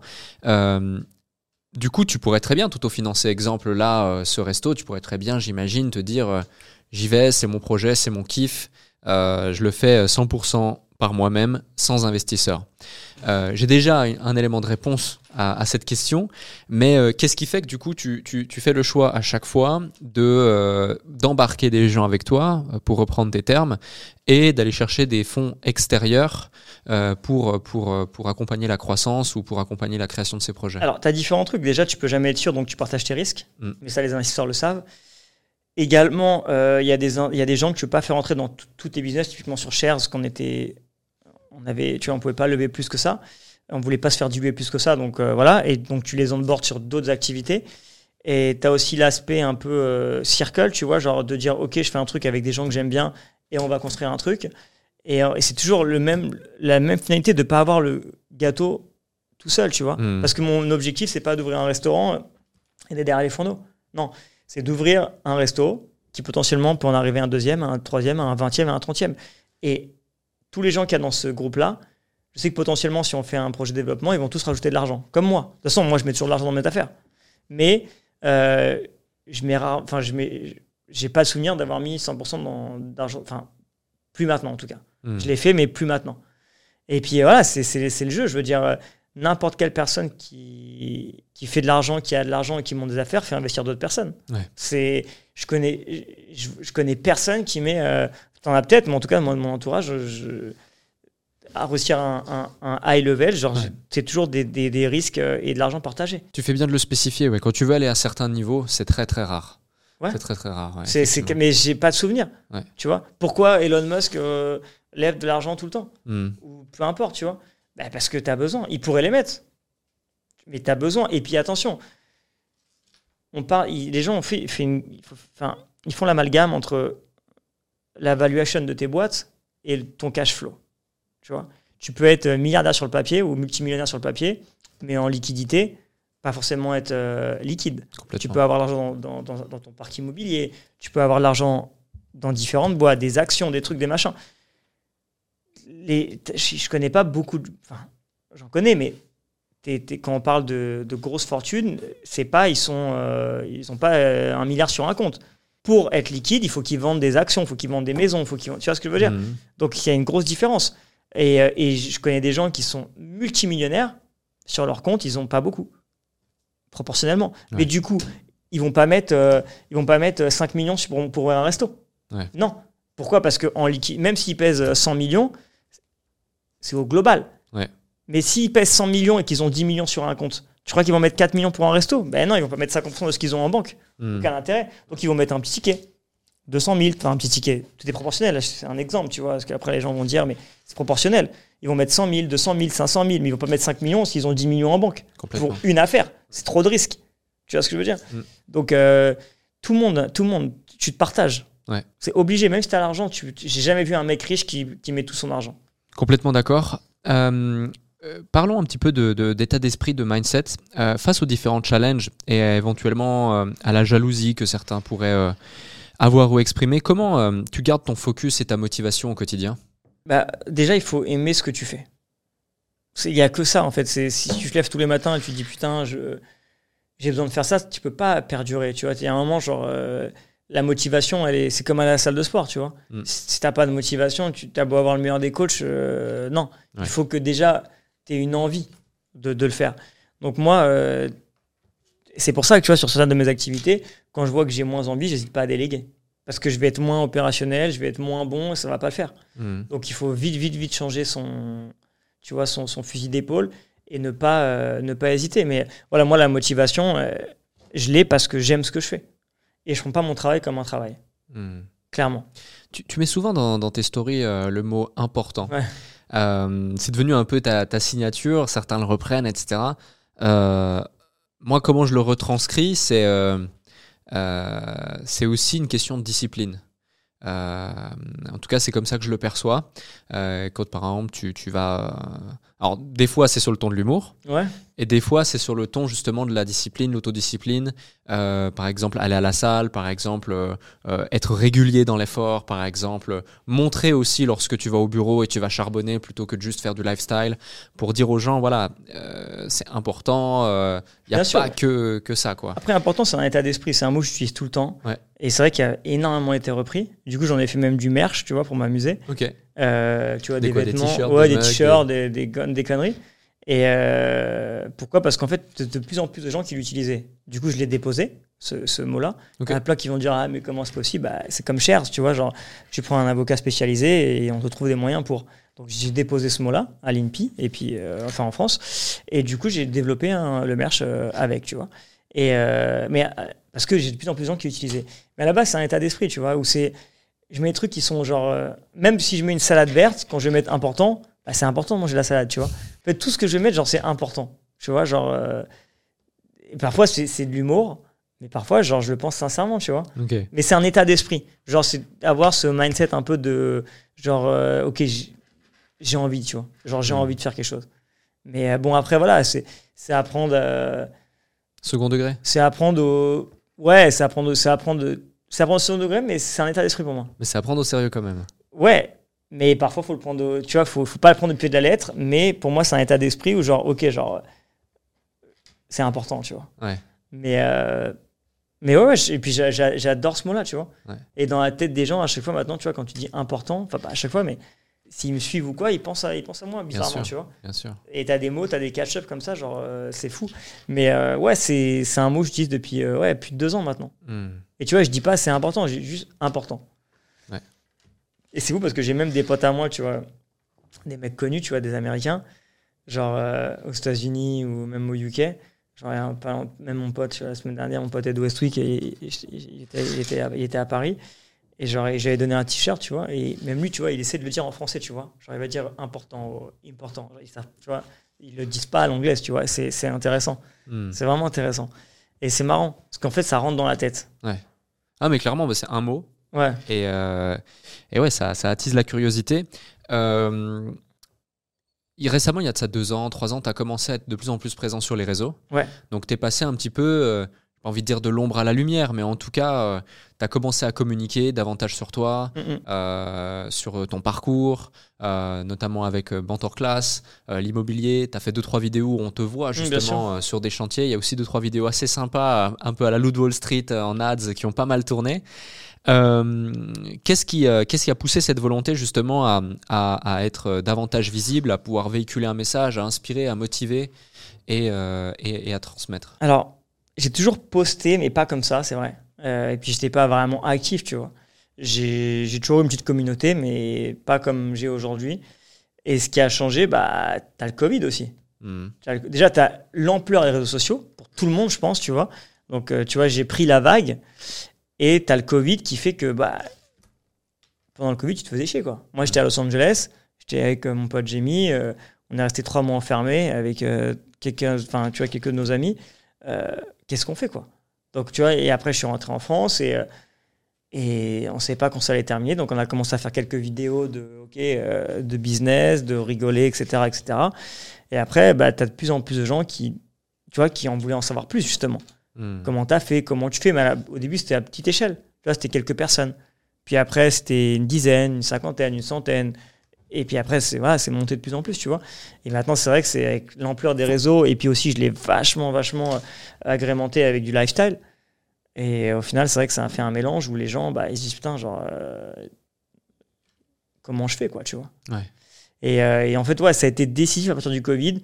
Mais j'ai toujours eu, parce que même, même avant le Covid, j'ai toujours eu, j'ai toujours fait des interventions dans les écoles. Pourquoi? Parce que quand j'étais jeune, à chaque fois qu'il y avait des gens qui venaient, tu vois, nous parler, c'était toujours des mecs beaucoup plus âgés et ça me parlait pas, c'était trop lointain. J'avais, euh, quand j'étais euh, même au lycée, euh, et puis t'avais des, t'avais des mecs de 60 ans euh, qui venaient nous parler, tu vois, genre, j'arrivais pas à, me- à tu vois, à m'imaginer. Et je trouvais, toujours, je me suis toujours dit que ça manquait de gens plus jeunes qui racontent leur parcours et ça en manque encore aujourd'hui. Et j'in- Et j'invite vraiment les gens qui ont fait des choses à raconter ce qu'ils font. Parce que ça aide tellement de gens au final. Ça aide tellement de gens. Et, euh, et ça commence très très tôt. Donc, euh, et c'est pour ça que tu vois, j'ai commencé à le faire dans des écoles, plein plein d'écoles différentes en présentiel. Et après, bah, on a développé ça, on a développé Mentor Class et on l'a fait en, en format vidéo. Et maintenant, on, on- on se retourne vraiment maintenant, enfin, on va vraiment sur la direction de, de plus en plus d'événements en, en- en présentiel, parce que j'adore l'interaction avec les gens, et de l'accompagnement privé. Ok. Parce qu'on fait toujours de la formation vidéo, euh, mais à la fin, voilà, ce qui paye, c'est bien d'échanger avec les gens, c'est bien de les accompagner, tu vois, de vraiment de, de les accompagner euh, euh, d'une manière plus, plus active.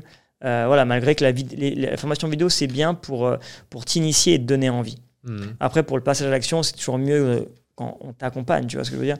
Donc voilà, mais c'est cool parce que du coup, j'ai rencontré plein de gens. Et ce qui est fou, c'est que j'ai même rencontré des gens qui ont investi plein d'argent dans mes activités. Via cette audience, Ouais, via truc cette de euh, malade. autorité, ouais. Au début, ils ont commencé avec une formation vidéo, puis un petit accompagnement privé, et au final, ils sont associés avec moi sur de l'immobilier ou de la restauration. Ouais. Ou les deux. La puissance du personal branding, hein. C'est un truc de fou. vraiment, c'est C'est un truc de fou. énorme. C'est un truc de fou. Et après, as, tu vois, justement, quand tu agrémentes un petit peu avec du lifestyle, euh, et après, tu arrives avec des boîtes comme Shares ou d'autres trucs, tu vois, ça, ça te crédibilise. Ouais. Les gens, ils ont envie d'être dedans, tu vois. Envie, ok, genre, je veux y être. Tu vois, je veux en être. Donc, il n'y a pas de recette magique. On a chacun sa propre recette. Moi, ça a été la mienne. Euh, et ça a été des années, des années de confection, de dosage. Euh, et tu vois, typiquement, euh, et ça change d'année en année Hmm. tu vois, tu me parles de la pub du, du- un peu du Wall Street. C'est un truc qu'on a fait sur le ton de la rigolade. Ouais. Est-ce que je la referai aujourd'hui? Non. Ok, intéressant. Pourquoi? Parce que je pense qu'on change tous les ans. Ouais. On, tu vois, on change tous les ans. Et c'est vrai que quand je la revois, je me dis, ouais, c'est pas fou. Mais faut, il faut le prendre au second degré. l'image que, que ça retranscrit? Ouais, mais il faut le prendre au second degré. Donc Ouais. c'est une super pub. Hmm. C'est incroyable. On a rigolé, on, on, s'est éclaté quand on a fait la pub. C'était génial. Ouais. Euh, on a voulu faire des choses différentes. Il faut pas s'excuser de faire des choses différentes, tu vois. Hmm. Mais juste, aujourd'hui, je suis plus. euh, tu vois, euh, si j'étais un artiste, bah, à l'époque, tu vois, je serais plus comme un, un mec, euh, une rockstar qui va en mettre plein la vue, tu vois, avec un décor de fou, etc. Aujourd'hui, je pense que je, je serais seul sur un, un podium, enfin, seul sur un stage, et je parlerais, genre, euh, plus profondément je pense que je toucherais plus de personnes. Ouais. donc voilà, c'est juste que tu évolues en fait en fonction, des, en fonction du temps. Et, euh, et parfois, il suffit pas, c'est pas 10 ans qui vont faire la différence. Parfois, c'est juste quelques mois ou même un an Hmm. qui fait qu'il y a un an, tu étais différent et aujourd'hui, tu es. Mais aujourd'hui, je pourrais pas. Tu Mm. vois, genre sur, sur là du, de- du Wall Street, genre, je fume un cigare. Aujourd'hui, je le referais pas. A- Pourtant, a- j'adore le cigare, mais encore une fois, il faut le prendre comme une pub. Tu vois, Ouais. c'était un truc qui était sur le ton de la rigolade, mais on parle quand même de choses sérieuses. Hmm. Et euh, maintenant, je, je me sens, je me trouve beaucoup plus impactant euh, si je parle genre euh, sans sans subterfuge, tu vois, genre sans, sans tout ce décor. Complètement. Avec du recul, il y a d'autres choses que tu aurais fait différemment? Non, parce que euh, non du Non tout, parce que euh, faut pas avoir de regrets. Ouais. Il faut, euh, il faut, il faut accepter sa vie, ça fait ce que tu es. Hmm. Et c'est ce qu'on me demande à chaque fois si, euh, si j'avais rencontré moi aujourd'hui, il y a 20 ans, qu'est-ce que je lui aurais dit? J'aurais absolument rien dit. Parce que je trouve ça exceptionnel d'avoir un parcours euh, sans avoir d'indication, Hmm. de faire tes propres erreurs, et ça fait ce que tu es. Complètement. Et euh, bien sûr, si, euh, si tu réussis pas, ou si tu as des problèmes, etc., j'aurais peut-être eu un autre discours, mais on serait pas là, toi et moi. Hmm. Mais vu que j'aime mon parcours, je l'accepte comme il est et j'aime mon parcours et je, je suis pas le mec le plus riche au monde, je suis pas le plus intelligent, mais j'aime ce que j'en ai fait. Je me donnerai aucune indication et je ne changerai absolument rien de euh, rien, rien, parce que il faut, faut, faut prendre tes erreurs. Et j'en fais encore plein, j'en fais plein. Il y a encore pas longtemps, j'en fais à chaque fois, mais c'est ce qui me permet de plus en faire et d'être une meilleure version de moi-même au fur et à mesure du temps. Magnifique. J'ai la même réponse à chaque fois. Donc, euh, et c'est rare euh, qu'on me partage la même réponse. Donc, je suis, Ok. je suis content. Euh, J'ai deux dernières questions pour Ouais. toi. Alors, important, du coup. Ouais. Quelle est la personne, maintenant que tu as vécu un épisode du déclic avec moi, Ouais. euh, que euh, tu recommanderais pour un prochain épisode du déclic qui aurait un parcours euh, assez extraordinaire à partager, qui n'a pas encore participé au déclic, parce que maintenant on est déjà plus de 130 et, et avec ce qu'on prépare, c'est, on a la chance d'avoir des invités de plus en plus fous, de plus en plus dingues et de plus en plus singuliers, Écoute, et qui est francophone. Honnêtement, euh, il y a plein de gens hyper intéressants. Ouais. Énormément de gens hyper intéressants. Mais euh, là, de, tout de suite comme ça, je prendrais mon pote Jérôme Chabin, qui a créé Yadé, pour la simple et bonne raison que c'est une boîte qui est. Comment t'expliquer Il a monté ça il y a 12, 13 ans, 14 ans. C'est une boîte qui, est, qui a failli rentrer en bourse là, juste Mhm. avant la crise, qui, qui a une valorisation de plus d'un milliard. Ouais. Et ce qui est fort, c'est pourquoi je le recommande? Parce que c'est une boîte qui gagne de l'argent depuis le jour 1. Ouais. Et il a levé beaucoup d'argent, mais euh, pour différentes raisons, et il gagne de l'argent depuis le jour 1. Et euh, je trouve son parcours assez incroyable, quelqu'un d'extrêmement discret. Mais, euh, et même hier, on a déjeuné ensemble et je lui ai vraiment conseillé de, de, de, de se mettre, parce qu'il pourrait inspirer genre, énormément de gens. Et son business model est assez incroyable. Il y a plein de gens exceptionnels. Hmm. Il y a plein de gens exceptionnels qui ont monté plein de trucs. J'en ai plein autour de moi. Ouais. Je pense à lui parce que c'est le dernier mec que j'ai vu. Et, euh, et c'est un parcours qui me parle. C'est quelqu'un qui a la tête sur les épaules. Et ce que j'aime, c'est que c'est pas un enfant. Et, euh, et j'ai toujours plus de respect pour des mecs. Je vais toujours plus écouter des mecs qui ont déjà réussi dans le passé. Hmm. Enfin, tu vois, qui ont réussi et qui après font des interventions.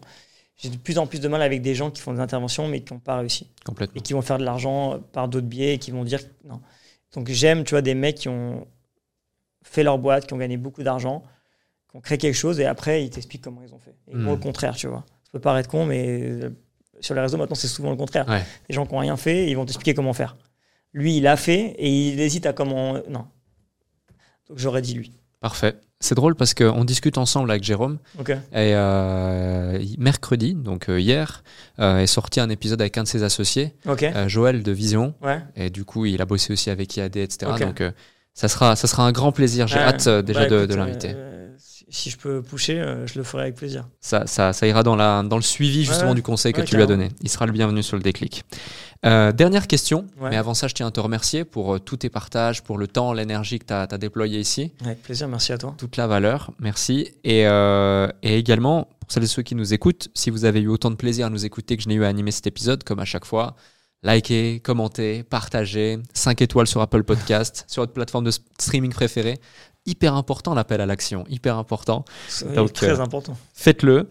Et euh, du coup, ma, ma dernière question, c'est euh, quel est le déclic que tu voudrais nous partager qui a littéralement créé une transformation identitaire chez toi, que ce soit sur le pro comme le perso, que tu n'as pas encore partagé dans cet épisode, que peut-être tu n'as jamais partagé dans, dans une interview, euh, mais qui te tient à cœur et que tu as envie, envie de nous partager euh, ici Alors, aujourd'hui. c'est quoi la question exacte? Le, le déclic ou l'élément qui, qui, qui, qui a créé une transformation identitaire chez toi, le premier qui te vient, tu as carte blanche pour Alors, qu'est-ce que tu appelles identitaire? Identitaire, c'est vraiment genre, euh, il y a un switch, il y a un avant, il y a un après.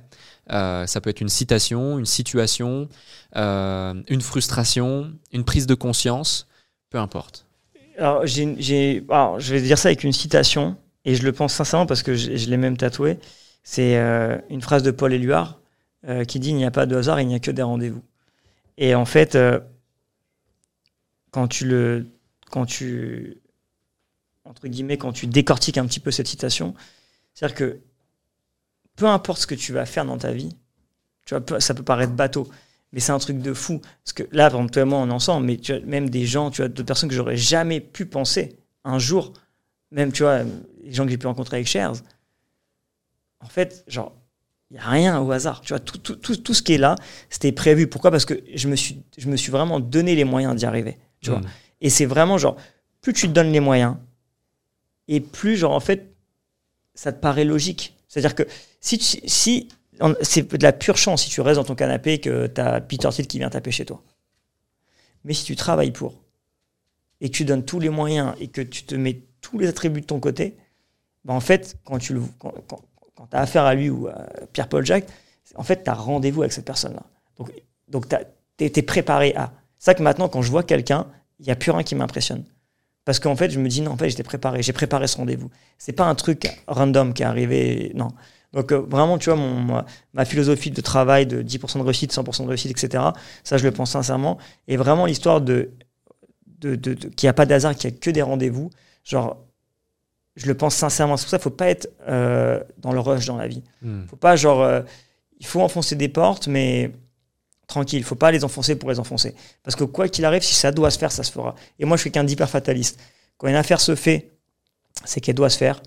Quand une affaire ne se fait pas, ça sert à rien de la forcer. C'est si, tu la forces, tu vas droit dans le mur. Et Mhm. j'ai eu tellement d'exemples comme ça, des trucs que j'ai par ego encore une fois, il y a pas longtemps encore. Ça, tu en apprends tous les jours. hein. Non, non, j'y vais. Et tu perds beaucoup d'argent.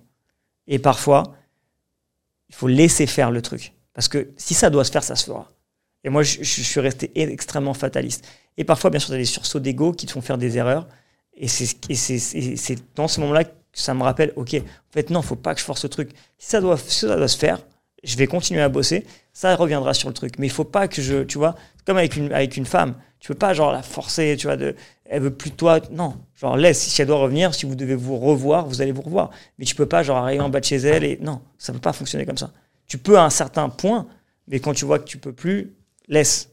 Si, ça doit, si, si tu as un rendez-vous avec elle, ça se fera. Et c'est pareil dans les professionnels, privés et tout ce que j'entreprends aujourd'hui dans ma vie. Merci Taylor. Merci à toi.